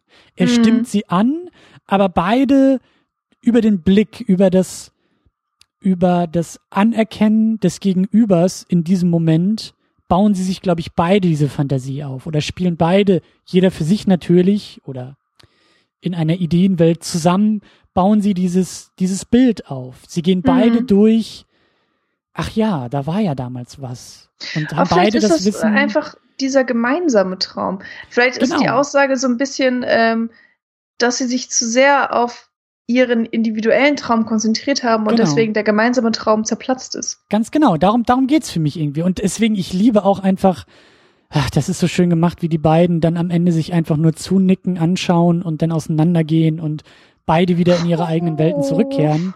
Ja, natürlich. Aber das, weißt du, das ist für mich halt, das ist für mich eine romantische Geschichte. Das ist für mich, es Ja. muss halt immer so bittersweet sein bei mir. Es ist einfach Ja. nur strahlend schön ist irgendwie, das ist mir zu Langweilig. Einfach. Ja, da, da, davon kriege ich Karies. Das ist mir zu süß. Ähm, Ja. Aber da- das funktioniert halt so gut bei denen. Das ist irgendwie, sie sind, sie teilen diesen Moment noch einmal, indem sie Mhm. durchspielen, was hätte sein können. Aber dann werden die beiden ja zurückgeworfen und merken, naja, es ist ja nun auch nicht alles schlecht und es war eine Mhm. schöne Zeit, die wir hatten. Aber also für mich ist es der ultimative, der ultimative Abschluss dieser Geschichte, dass Ja. die beiden einfach merken, es ist ist traurig, es ist Aber schade, es hat nicht sollen sein. aber es ist richtig so. Mhm. Und sowas zu können, ist halt auch verdammt schwer. Also, also solche Geschichten kennt vielleicht jeder auch aus eigener Erfahrung, ja, wie schwer es ist, auch irgendwie loszulassen und andere Menschen auch irgendwie gehen zu lassen, ähm, weil man merkt, unser Kapitel, unsere Geschichte ist hier vorbei. Mhm. Und das ist einfach, das ist, das ist wahnsinnig schön gemacht, aber eben immer noch so der Punkt, um nochmal zurückzurudern auf die Frage, um welchen Traum geht's hier eigentlich? Oder Träume oder, oder, ne? Weil Mhm. ich weiß nicht, ob der Film jemals diese Beziehung als Traum auch wirklich formuliert. Also Traum im metaphorischen Sinne, als, als, als Mhm. Wunsch. Ich glaube eigentlich nicht tatsächlich. Ich Also- weiß es nicht. Ich weiß es wirklich nicht. Er sich, ich freue mich auf die wiederholte Sichtung, Sichtung nennen, weil das sind so Sachen, da müsste ich jetzt nochmal den Film direkt verschauen. Aber da werde ich das nächste Mal drauf achten. Geht's, geht's wirklich darum, also liefert der Film nicht vielleicht dann doch Zeichen mit zum Beispiel, ähm, ich weiß auch schon nicht mehr, wie die Nummer heißt, aber wo sie da eben auf dem Hügel tanzen, die Steppnummer, Mhm. wo sie doch beide sagen, what a Äh, waste of a lovely night. Ja, ich glaube, so heißt das Ding auch. Ja, also Weiß ich gar nicht genau. in diesem ja. Hin und Her und Für und Ja. Wider und du bist doch eigentlich gar nicht mein Typ und sie sagt aber Moment mal, ich würde das schon entscheiden und ich entscheide nein, wir sind nicht die Typen füreinander. Das ist ja eigentlich ein süßes Hin und Her und wir wissen ja alle wie, ne, das gehört ja auch irgendwie dazu. Aber vielleicht ist der Film da ganz ehrlich bei sich und sagt uns und diesen beiden Figuren, es soll gar nicht sein mit euch. Mhm. Und Also, wenn Ja. man sich die Lieder da auch so ein bisschen anguckt, äh, ist es ja tatsächlich so, dass in City of Stars stimmt. geht's geht's schon darum, dass Ryan Goslings Charakter, also Sebastian, ich er glaube, fragt er, sich das selber, ja. ja, er wünscht sich, glaube ich, schon äh, ein, eine eine Partnerin oder also einfach nicht mehr dieses, er möchte nicht alleine sein. Und ähm, Aber er fragt sich Liedern- im Liedtext tatsächlich auch, ähm, ist das gerade der Start für etwas Neues, etwas Schönes? Oder ist das ein weiterer Traum, den ich mal wieder nicht in die Wirklichkeit holen kann? Ja. Also eigentlich nimmt er das ja auch schon vorweg. Eigentlich sieht er auch, Ja. wohin es sich entwickeln wird. genau. Stimmt. Und ähm, bei Mia-Songs geht's tatsächlich eigentlich immer nur um sie, also, oh Gott, das klingt böse, aber um sie selbst und ihre Karriere. Stimmt, ja. Und ähm, dieses City of Stars wird dann ja eigentlich nochmal in, in diesem perfekten Duett, ähm, was ja übrigens auch live am Set aufgenommen wurde, ähm, dann äh, perfektioniert, weil Ryan Gosling dieses City of Stars genauso anfängt, wie er es am Anfang des Films schon getan hat, wenn er da Mhm. äh, also beim ersten Mal läuft er ja alleine am Ufer rum und dann gibt es dieses ältere Pärchen, was dann anfängt zu tanzen, was auch wirklich eine wunderschöne Szene ist. Absolut. Ähm, und dann stimmt das eben irgendwann noch mal im Klav am Klavier an in der gemeinsamen Wohnung und so du weißt da ja gar nicht unbedingt, was jetzt auf dich zukommt. Du kennst das Lied ja eigentlich schon, aber dann wird es ja abgeändert, dadurch, dass äh, Mia mit einstimmt und der Text sich dann ja auch verändert. Dann gibt's ja diese Bridge und also das ist das ganze Lied wird äh, komplett nochmal weiterentwickelt und äh, Stimmt, ich habe da auch noch gar nicht so drauf geachtet, auf, auch auf den Text. Ich weiß gar nicht, was sie da so sehr reinbringt in, in, in diese Äh, Abwandlung. oh Gott, Naja, das kann ich gerade auch nicht so genau sagen, Das ist halt eine Hausaufgabe, kann man ja gut äh, nachholen. alleine dadurch, dass es eben nicht mehr nur Sebastians Mhm, Lied ist, mhm. sondern äh, Mia stimmt mit ein und dann hast du dieses äh, geniale Duett von den beiden. Das, das sagt ja eigentlich schon aus, so, ja, es ist vielleicht doch deren beider Traum oder vielleicht ist der Traum für diesen Moment Wirklichkeit geworden. Ähm, es ist aber vielleicht kein Traum für die Ewigkeit. Mhm. So, weil irgendwas dann doch nicht perfekt stimmt oder oder ja der der andere Traum, der Traum von der Karriere dann größer ist und äh, einnehmender als äh, die der Traum der, der Beziehung von den beiden oder etwas in der Art. Was es auch noch mal doppelt schöner macht, dass sie in den Credits den Song nur noch summt. Hm. Das ist halt ein so geiles Bild, weil wir verlassen gerade die Filmwelt und wie gesagt, also ich bin wirklich summend nachher durch die Realität gelaufen, mhm. weil dieser Song einfach nicht aus meinem Kopf ging, weil der, weil der so einprägsam und so schön ist. Aber dass sie uns durch die Credits begleitet mit einem Summen, also das Summen suggeriert ja auch, also sie singt ja nicht mit.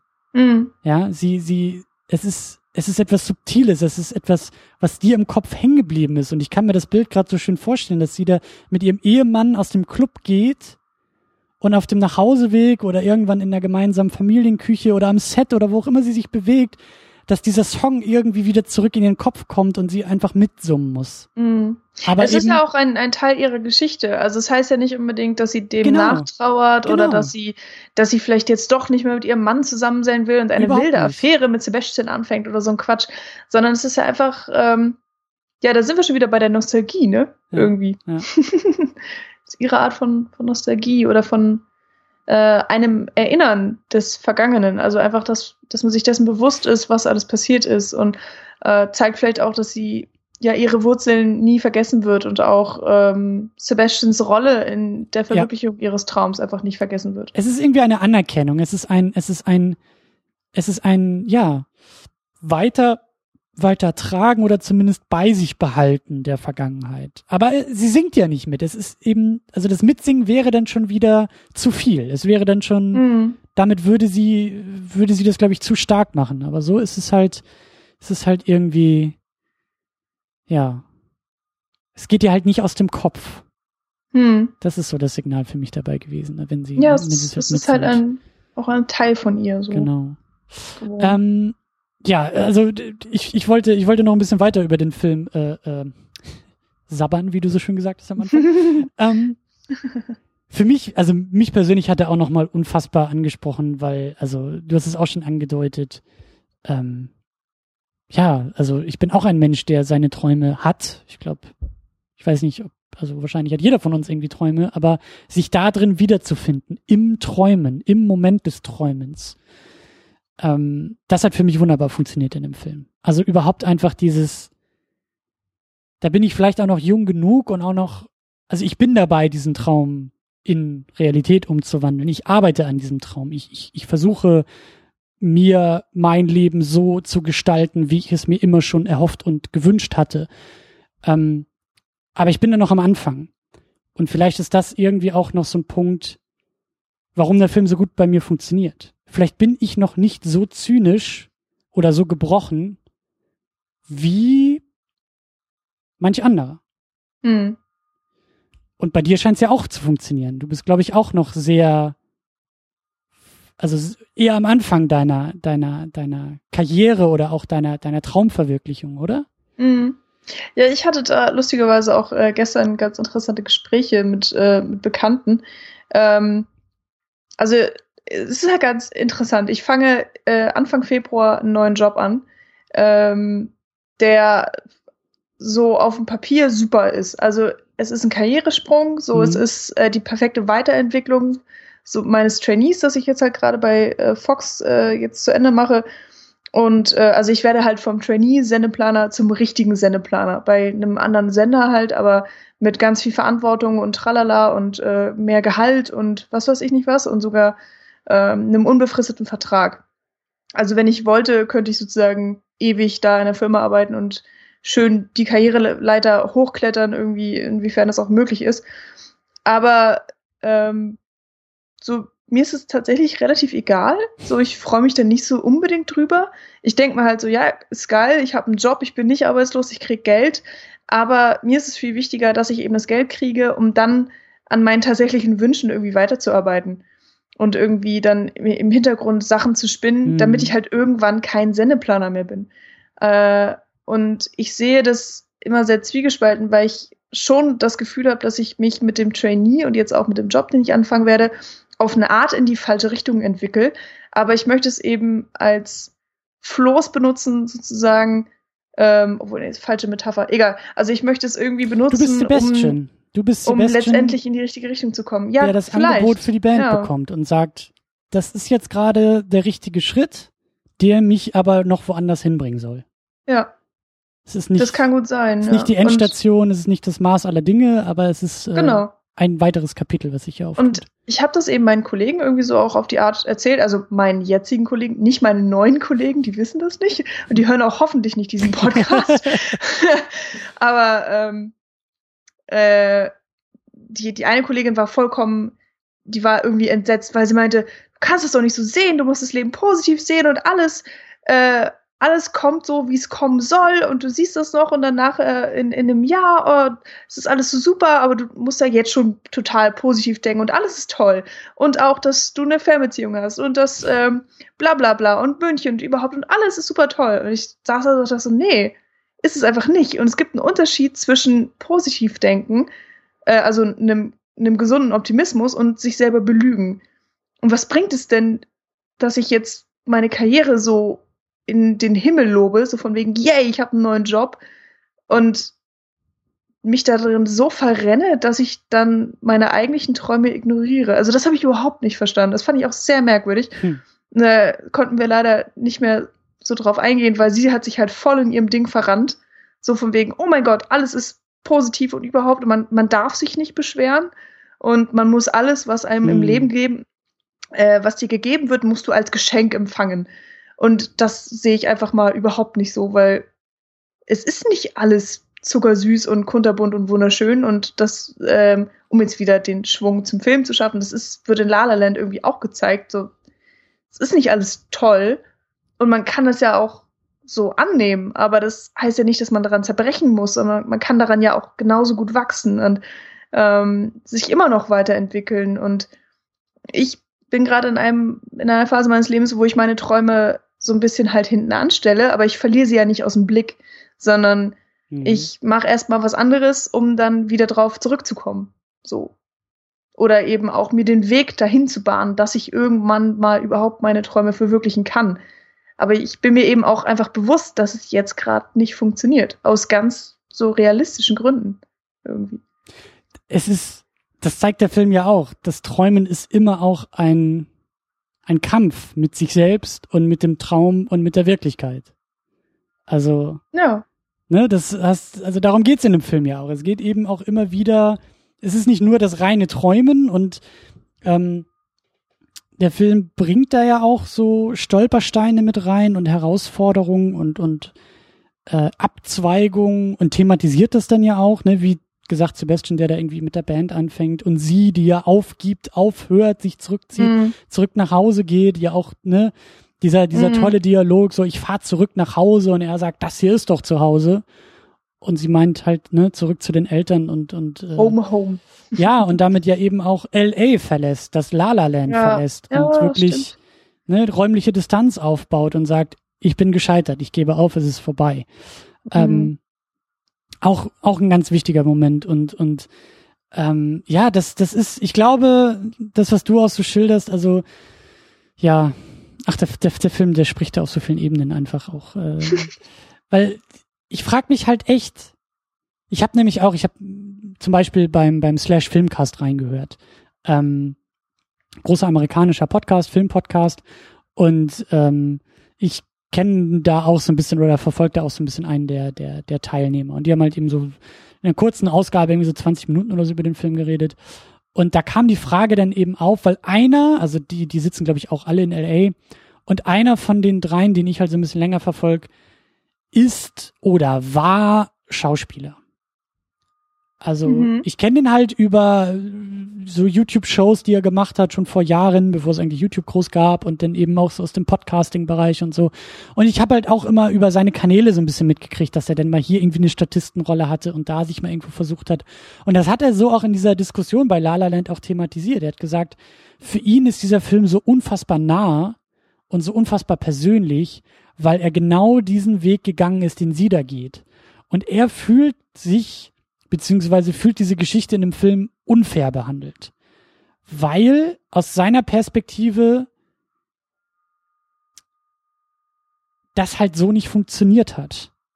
Da mhm. hat's halt nicht gereicht, einfach nur noch mal ein bisschen länger durchzuhalten oder doch noch mal irgendwie bei, bei irgendeinem Ding entdeckt zu werden. Er sagt, er hat selber auf Bühnen gestanden, so wie sie, mit eigenen Stücken und da kam kein Casting Director, da kam wirklich niemand. Und mhm. weißt du, so für ihn ist das halt so ein bisschen zu traumhaft, zu märchenhaft alles gemacht. Mhm. Und deshalb hat er auch äh, Kritik an dem Film geäußert und gesagt, der Film ist halt, ich glaube, dass er tatsächlich sowas wie unfair gesagt oder oder oder unrealistisch oder irgendwie sowas in dieser Richtung hat er argumentiert. Was ich super spannend finde, weil ich glaube, dass der Film dadurch, ich glaube, wenn du über den Film redest, redest du so viel über dich selbst zwangsläufig, weil, glaube ich, die eigene, die persönliche Biografie, auch die persönliche Weltsicht, auch die persönliche Fähigkeit zum Träumen ganz viel oder ganz wichtig ist in der Bewertung oder auch in der Lesart des Filmes. Ich glaube, ein Zyniker, mm. dessen Träume gebrochen wurden, der vielleicht niemals in der Lage war, überhaupt zu träumen, weil es ihm nie ermöglicht wurde, weil es ihm nie beigebracht wurde, weil es ihm schon in Kindestagen aus, ausgetrieben wurde. Na, ist ja so. Ich meine, ähm, wir alle wollen mit sechs Jahren irgendwie Präsident oder Bundeskanzler werden.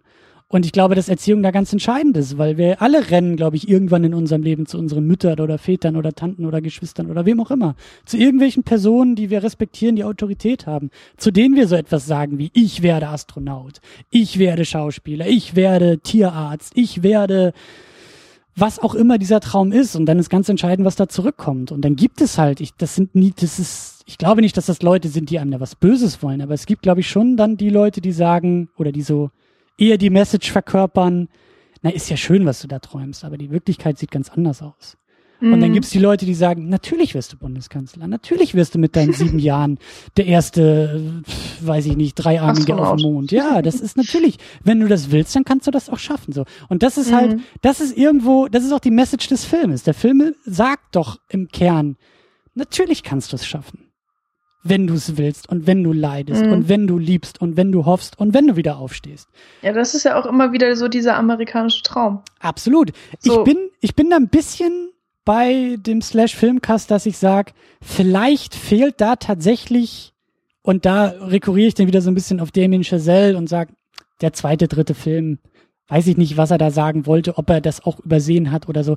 Aber es fehlt vielleicht dann doch noch ein bisschen, also wie, dieser Zeitsprung ist so groß. Dieses, wir springen fünf Jahre weiter und er sagt uns damit nicht, was dann schlussendlich doch gefehlt hat. Also was der Schlüssel mhm. war. Ja, bei ihr ist es diese eine Audition.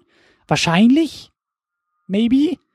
Aber wir wissen nicht, was danach kommt und wie ihre Karriere danach sich entfaltet. Und wir wissen auch nicht, was mhm. bei ihm los ist. Was ist denn jetzt der Grund, warum der Jazzclub, der vorher nie funktioniert hat, jetzt auf einmal funktioniert? Weil er in einer Band war, weil er die Kohle gesammelt hat?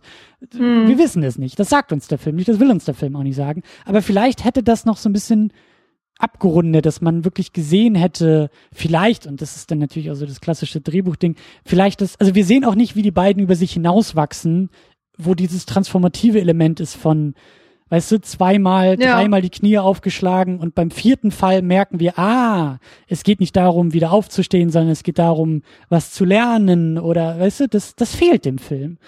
Kann man dem Film auch kritisieren, finde ich. Kann man ihm auch vorwerfen. Mhm. Aber wie gesagt, ich glaube, so im Kern geht's auch irgendwo darum, ich glaube, der Film fragt dich dadurch auch, was bist du? Bist du Träumer oder bist du, oder bist du schon gescheitert? Wer, wer, wo, wo positionierst du dich da? Bist du, Ne? Bist du so wie sie zu Hause wieder gelandet und nie wieder aufgestanden? Oder bist du so einer wie Sebastian, der, der immer sagt, es wird großartig, ich glaube daran, das wird alles toll. So, und das, das finde ich toll bei dem Film. Äh, es gibt auch noch die dritte Variante, die, die Leute, die gar nicht träumen mussten, weil sie einfach durch Glück oder was auch immer alles kriegen, was sie wollen. Also die, denen ja. einfach, äh, die, die keine Steine im Weg äh, die hatten. mangelt. Genau. Und äh, die einfach ähm, vielleicht auch keine großen Niederlagen kennen und keine mhm. Rückschritte mhm. und keine ver großartigen Verluste, sondern die einfach, ja, deren Lebensweg so glatt läuft, ähm, dass sie dieses Träumen gar nicht wirklich kennen. Äh, die finde ich gibt's auch noch. Ja, aber schwierige Sache. Also dieses, äh, dieser American Dream, dieses, äh, man muss nur hart arbeiten und dann kannst du alles werden, was du willst. Das ist, äh, ja, da bin ich mittlerweile auch zu pessimistisch für. ähm, und da, da werde ich auch so leicht allergisch, wenn das in dem Film mal irgendwie zu krass angesprochen wird. Also da, naja, gibt so ein paar Filme, da sehe ich den Trailer und weiß schon so, ja, na, den kann ich nicht gucken, ohne Brechreiz zu kriegen und äh, ignoriere die dann einfach so konsequent. Und hier bei La Land, finde ich, äh, spielt das Gott sei Dank eigentlich noch so relativ im Hintergrund. Ähm, eben auch, weil der Film für mich, also es geht nicht darum, dass sie letztendlich die erfolgreiche Schauspielerin ist, die sie sein will. Das ist ja dieses Ding, was innerhalb dieser fünf Jahre passiert, was er, mhm. ich finde es tatsächlich ziemlich gut, dass er das ausklammert, weil es ist nicht wichtig, sondern es ist ja immer noch die Geschichte eigentlich mhm. um Mia und Sebastian. Mhm. Und ähm, wie sie ja eben auch genau daran scheitert, dass sie äh, diese erfolgreiche Schauspielerin wird. Und ähm, also gleichzeitig äh, diese Kritik kann ich aber verstehen, dass er vielleicht unfair ist oder zu romantisch oder was auch immer. Aber ich mag das halt auch ehrlich gesagt, weil ich, ich, ich brauche ja keine realistische Geschichte.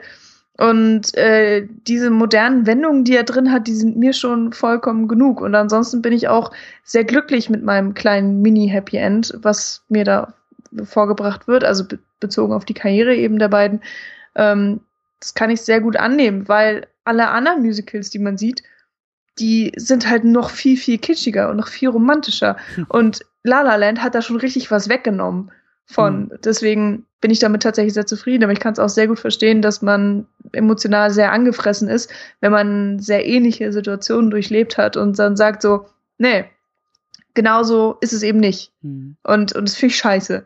Und das ist auch vollkommen okay, aber für mich ist es dann eher ein subjektives äh, Erlebnis oder ein subjektiver Kritikpunkt, als dass ich das dem Film jetzt wirklich vorwerfen könnte. Ich glaube auch, und deshalb bin ich so froh, dass diese Diskussion, also sie hat mir jetzt schon eine Menge gebracht, weil ich glaube, dass der Film dadurch, durch das Weglassen dieser fünf Jahre und damit ja deutlich zeigt, es geht hier nicht um, um, um, um, um, um den Trick, um die geheime mhm. Formel, um das richtige ähm, Wissen oder Können, um sein Traum oder zu das Quäntchen Glück. Genau, da, das, genau, da, darum geht's nicht. Es geht nicht darum, diese Formel aufzulösen, die die Erfolgsformel aufzulösen. Es geht darum, dass der Film sagen will, dass Träumen und auch das Verwirklichen im Idealfall, aber egal, das Träumen selbst ähm, einen Preis hat. Und mhm. ich weiß eben nicht, ich muss diesen Whiplash echt gucken, weil ich glaube, also das, was ich immer wieder gehört habe, so darum, darum geht es doch auch in Whiplash, dass halt das Erfüllen des Traumes ja eben einen Preis hat. Also nicht kostenlos mhm. passiert und nicht einfach so passiert. Und mhm. die Frage ist, was bist du bereit dafür zu opfern? Das ist, glaube ich, so das, was der Film auch, auch fragen will. Und diese beiden Figuren sind, na, ich weiß gar nicht, ob, ob, ob, ob er das so beantwortet, aber ja, sie opfern das, sie opfern die gemeinsame Geschichte für das individuelle Glück. Ja, ich glaube auch. Das ja. zeigt er uns da am Ende mit dieser, mit diesem ganzen, mit dieser ganzen Fantasiegeschichte nochmal und was wäre wenn und das ist auch interessant, weil ich glaube auch nicht, dass er da irgendwie großartig bewertet oder abwertet oder aufwertet, dass er irgendwie sagt, äh, ne, das eine ist deutlich dem anderen vorzuziehen, mhm. sondern dieses dieses bittersüße, das schwingt ja da auch am Ende mit, wenn sich diese beiden Blicke treffen und beide einfach nur über Blick kommunizieren und so viel damit sagen und sagen,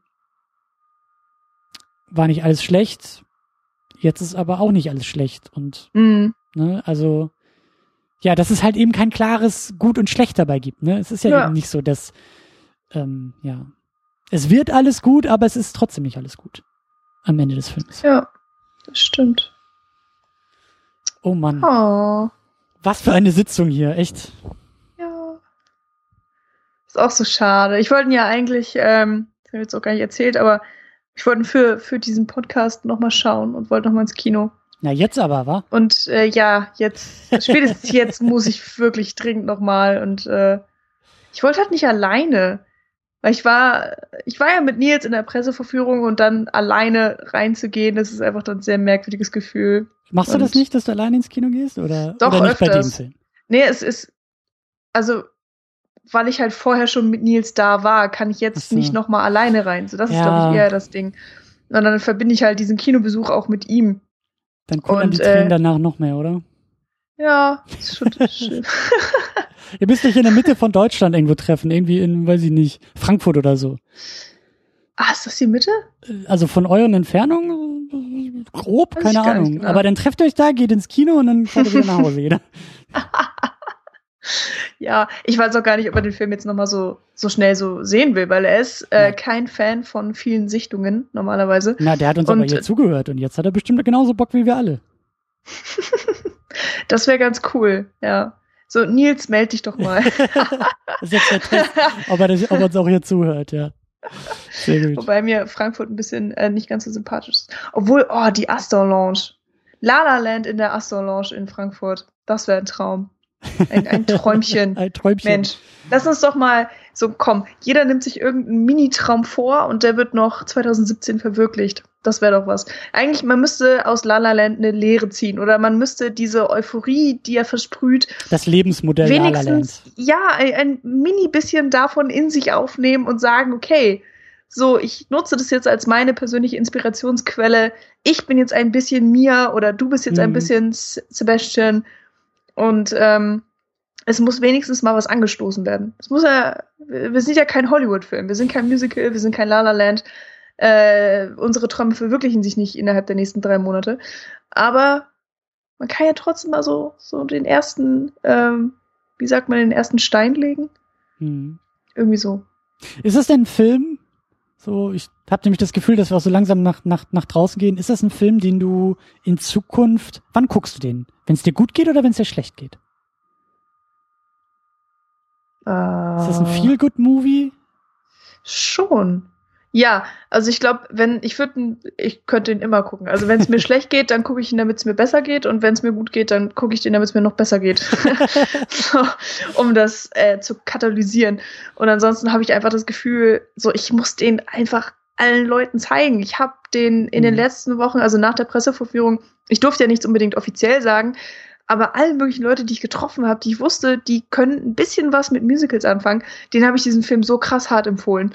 Und immer gesagt, so, ihr müsst ins Kino gehen. Also ich weiß, er kommt erst im Januar und es tut mir leid, aber ihr müsst dann einfach unbedingt ins Kino gehen und euch den angucken. Und er ist für die Leinwand geschaffen und überhaupt. Und er macht Spaß und er ist auch für Leute, die nicht unbedingt so Musicals mögen. Egal, guckt ihn euch an. Und äh, vielleicht mache ich das jetzt zu meiner Mission. Einfach alle Leute um mich herum ins Kino zu zerren, damit äh, die den Film sehen, aber natürlich auch, damit ich den Film dann nochmal sehen kann. Ja. Ja, ich glaube aber, äh, ich glaube, da müssen wir aufpassen. Ich glaube, ich glaube, die, also die, die, die, ähm, das Bekehren, das äh, geht mir genauso, aber ich glaube, dadurch, dass das von allen Seiten, aus allen Kanälen jetzt gerade auf alle zuströmt und wie gesagt auch noch an Auszeichnungen und so ja nicht mangelt, Mm, ähm, Ja, das muss man, glaube ich, ein bisschen, dazu. bisschen aufpassen, Ja. dass man da jetzt die Leute nicht zu sehr mit überfordert. Aber ich, ich bin da bei dir. Also ich glaube, das ist echt so ein Film, ich glaube, der funktioniert in beide Richtungen. Ich glaube, wenn es mir zu gut geht, dann kann ich den auch gucken, um zu sagen, gut, äh, ne, ich darf nicht vergessen, dass es halt eben auch alles Echt? ein, ja, du, durchaus. Also ich guck auch, also ich habe mich wirklich gefragt, also für mich sind wie gesagt so diese diese Nonplusultra, also Lieblingsfilme und eben auch absolute äh, Lieblingsromanzen sind halt Eternal Sunshine und 500 Mhm. Days of Summer, die ich eigentlich auch zu beiden Anlässen gucken kann. Also kann ich die die können mich motivieren, wenn es mir scheiße geht und die können mich aber auch dran erinnern, wenn es mir gut geht, dass es mir auch wieder schlecht gehen kann. Und das ist beides, das mag ich beides, so Mhm. diese beiden Richtungen. Und ich glaube, äh, La La Land funktioniert da auch in beide Richtungen für mich. Ich glaube, je nach Stimmungslage erkenne ich die andere Stimmungslage. Ne? Ich meine, hier ähm, alles steht Kopf ist da noch in Erinnerung. Ja, Freude und Trauer gehören Ja. beide zusammen. Und äh, das ist ja so. Und und äh, ich glaube, dass der Film da auch für mich in, in beide Richtungen funktionieren kann. Und das äh, ja. Aber wie gesagt, also ich will den auch unbedingt noch mal im Kino gucken, weil große Leinwand und äh, Mm, also die Leinwand war sogar fast schon fast schon zu klein. Ich glaube, ich muss nächstes Mal in der ersten Reihe sitzen, um wirklich auch äh, das wirklich in riesengroß irgendwie zu verspüren. Das war irgendwie, weißt du, so alles in dich aufsaugen. ja, kannst. gib mir die 70 Millimeter, gib mir IMAX, äh, die, die, ne, also sowas will ich auf groß und groß und noch größer gucken. Aber ja. Mann, Ja, also wenn du mal vorbeikommst, ne, ich habe da noch so ein paar andere Musicals äh, in meinem Regal stehen, die dir gefallen könnten. absolut. Ich, ich habe auch absolut nichts dagegen, dass du noch mal vorbeikommst hier in die Sendung und äh, wir wir noch das eine oder andere Musical besprechen. Ich ja, bin ich bin jetzt so ein bisschen angefixt. Also. Ach, sehr schön. Sehr gut. Die Neugier ist geweckt. ich möchte vor allen Dingen irgendwie so ein, so ein, so ein klassisches Musical echt nochmal gucken. Was auch immer das ist, was auch immer das sein kann. Aber irgendwie so ein Referenzpunkt. Ja, die Neugier auch so ein bisschen in die Filmhistorie ist da geweckt. Und äh, ja, vielleicht, vielleicht machen wir das einfach das nächste Mal. Ja, würde mich freuen. Also ich, ich, ich habe das Gefühl, manchmal muss ich mich so ein bisschen rechtfertigen. Also ich mag auch andere Sachen als Musicals. so. ich habe ich hab zwar sehr viele Musicals in meinem Regal stehen, aber äh, ich begeistere mich für durchaus sehr viel. Ähm, heute, ich fand es sehr schön, dass ich dem jetzt aber mal frönen durfte und dass mir Damien Chazelle diesen wunderbaren Film gegeben hat, der Gott sei Dank auch gesellschaftlich anerkannt ist. Sonst, man muss sich immer schämen dafür, dass man sagt, man ist Musical-Fan. Und ich habe das Gefühl, jetzt ist so ein bisschen vielleicht der Wendepunkt erreicht. Jetzt ist Musical gesellschaftlich anerkannt und er hat Preise gewonnen und er ist einer der Favoriten für die Oscars in bestimmten Kategorien mittlerweile. Und so, ich kann das jetzt sagen. Ich kann mich über diesen Film freuen und ich kann den Leuten sagen, geht da auch rein, er ist geil und die geben mir recht und sagen, ja, Mensch, guck mal. so, ich wusste gar nicht, dass ich Musicals mag. Also so, so ähnlich wie du jetzt halt auch so auf eine Art. Mhm. Ähm, und das ist irgendwie cool. Ich habe das Gefühl, da, da bewegt sich was. Es ist vielleicht so eine Art Revival, was da rauskommt und was in eine ganz andere Richtung geht als die ganzen blöden Musical-Filme, die man so vorher hatte. Sowas wie äh, ähm, Sing, wie heißt der jetzt, dieser Animationsfilm mit den mhm. singenden Tieren da.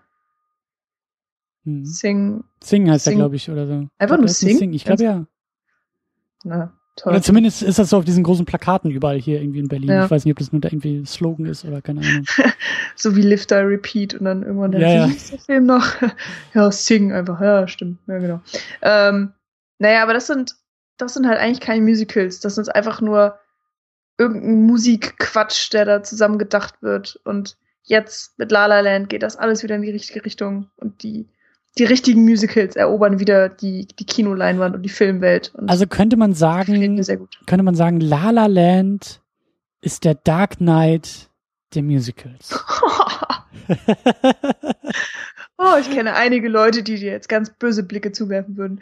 Ja, aber hast äh, du gleich gut. Also ich fühle mich so bestätigt, was du gesagt hast, weil ich renne ja durch die Gegend und muss mich für meine Superhelden immer verteidigen. Ja, ist scheiße, ne? Ja, und ja. dann kam da halt Dark Knight und alle haben gesagt, oh, das hieß Ledger und Oscar. oh, das müssen wir uns aber angucken. Und ich stand daneben und dachte mir, ja, danke schön, das habe ich schon seit Jahren gesagt. so, aber, ne? Ja, ja, stimmt. Ja, genau so ist es. Ja, dann, dann gebe ich diesem Vergleich äh, auf eine Art recht. Ja, wenn du so äh, aussagst, dann, dann ist La La Land The Dark Knight des Musicals oder oder so. Oder so. Bleiben wir bei oder so. Ich will dieses Gedankenspiel nicht zu weit spinnen.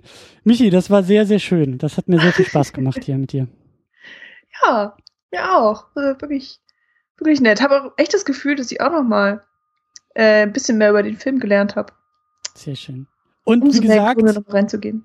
und wie gesagt, als Double Feature mit eurer Episode Folge 183 müsste das sein, Cinecouch.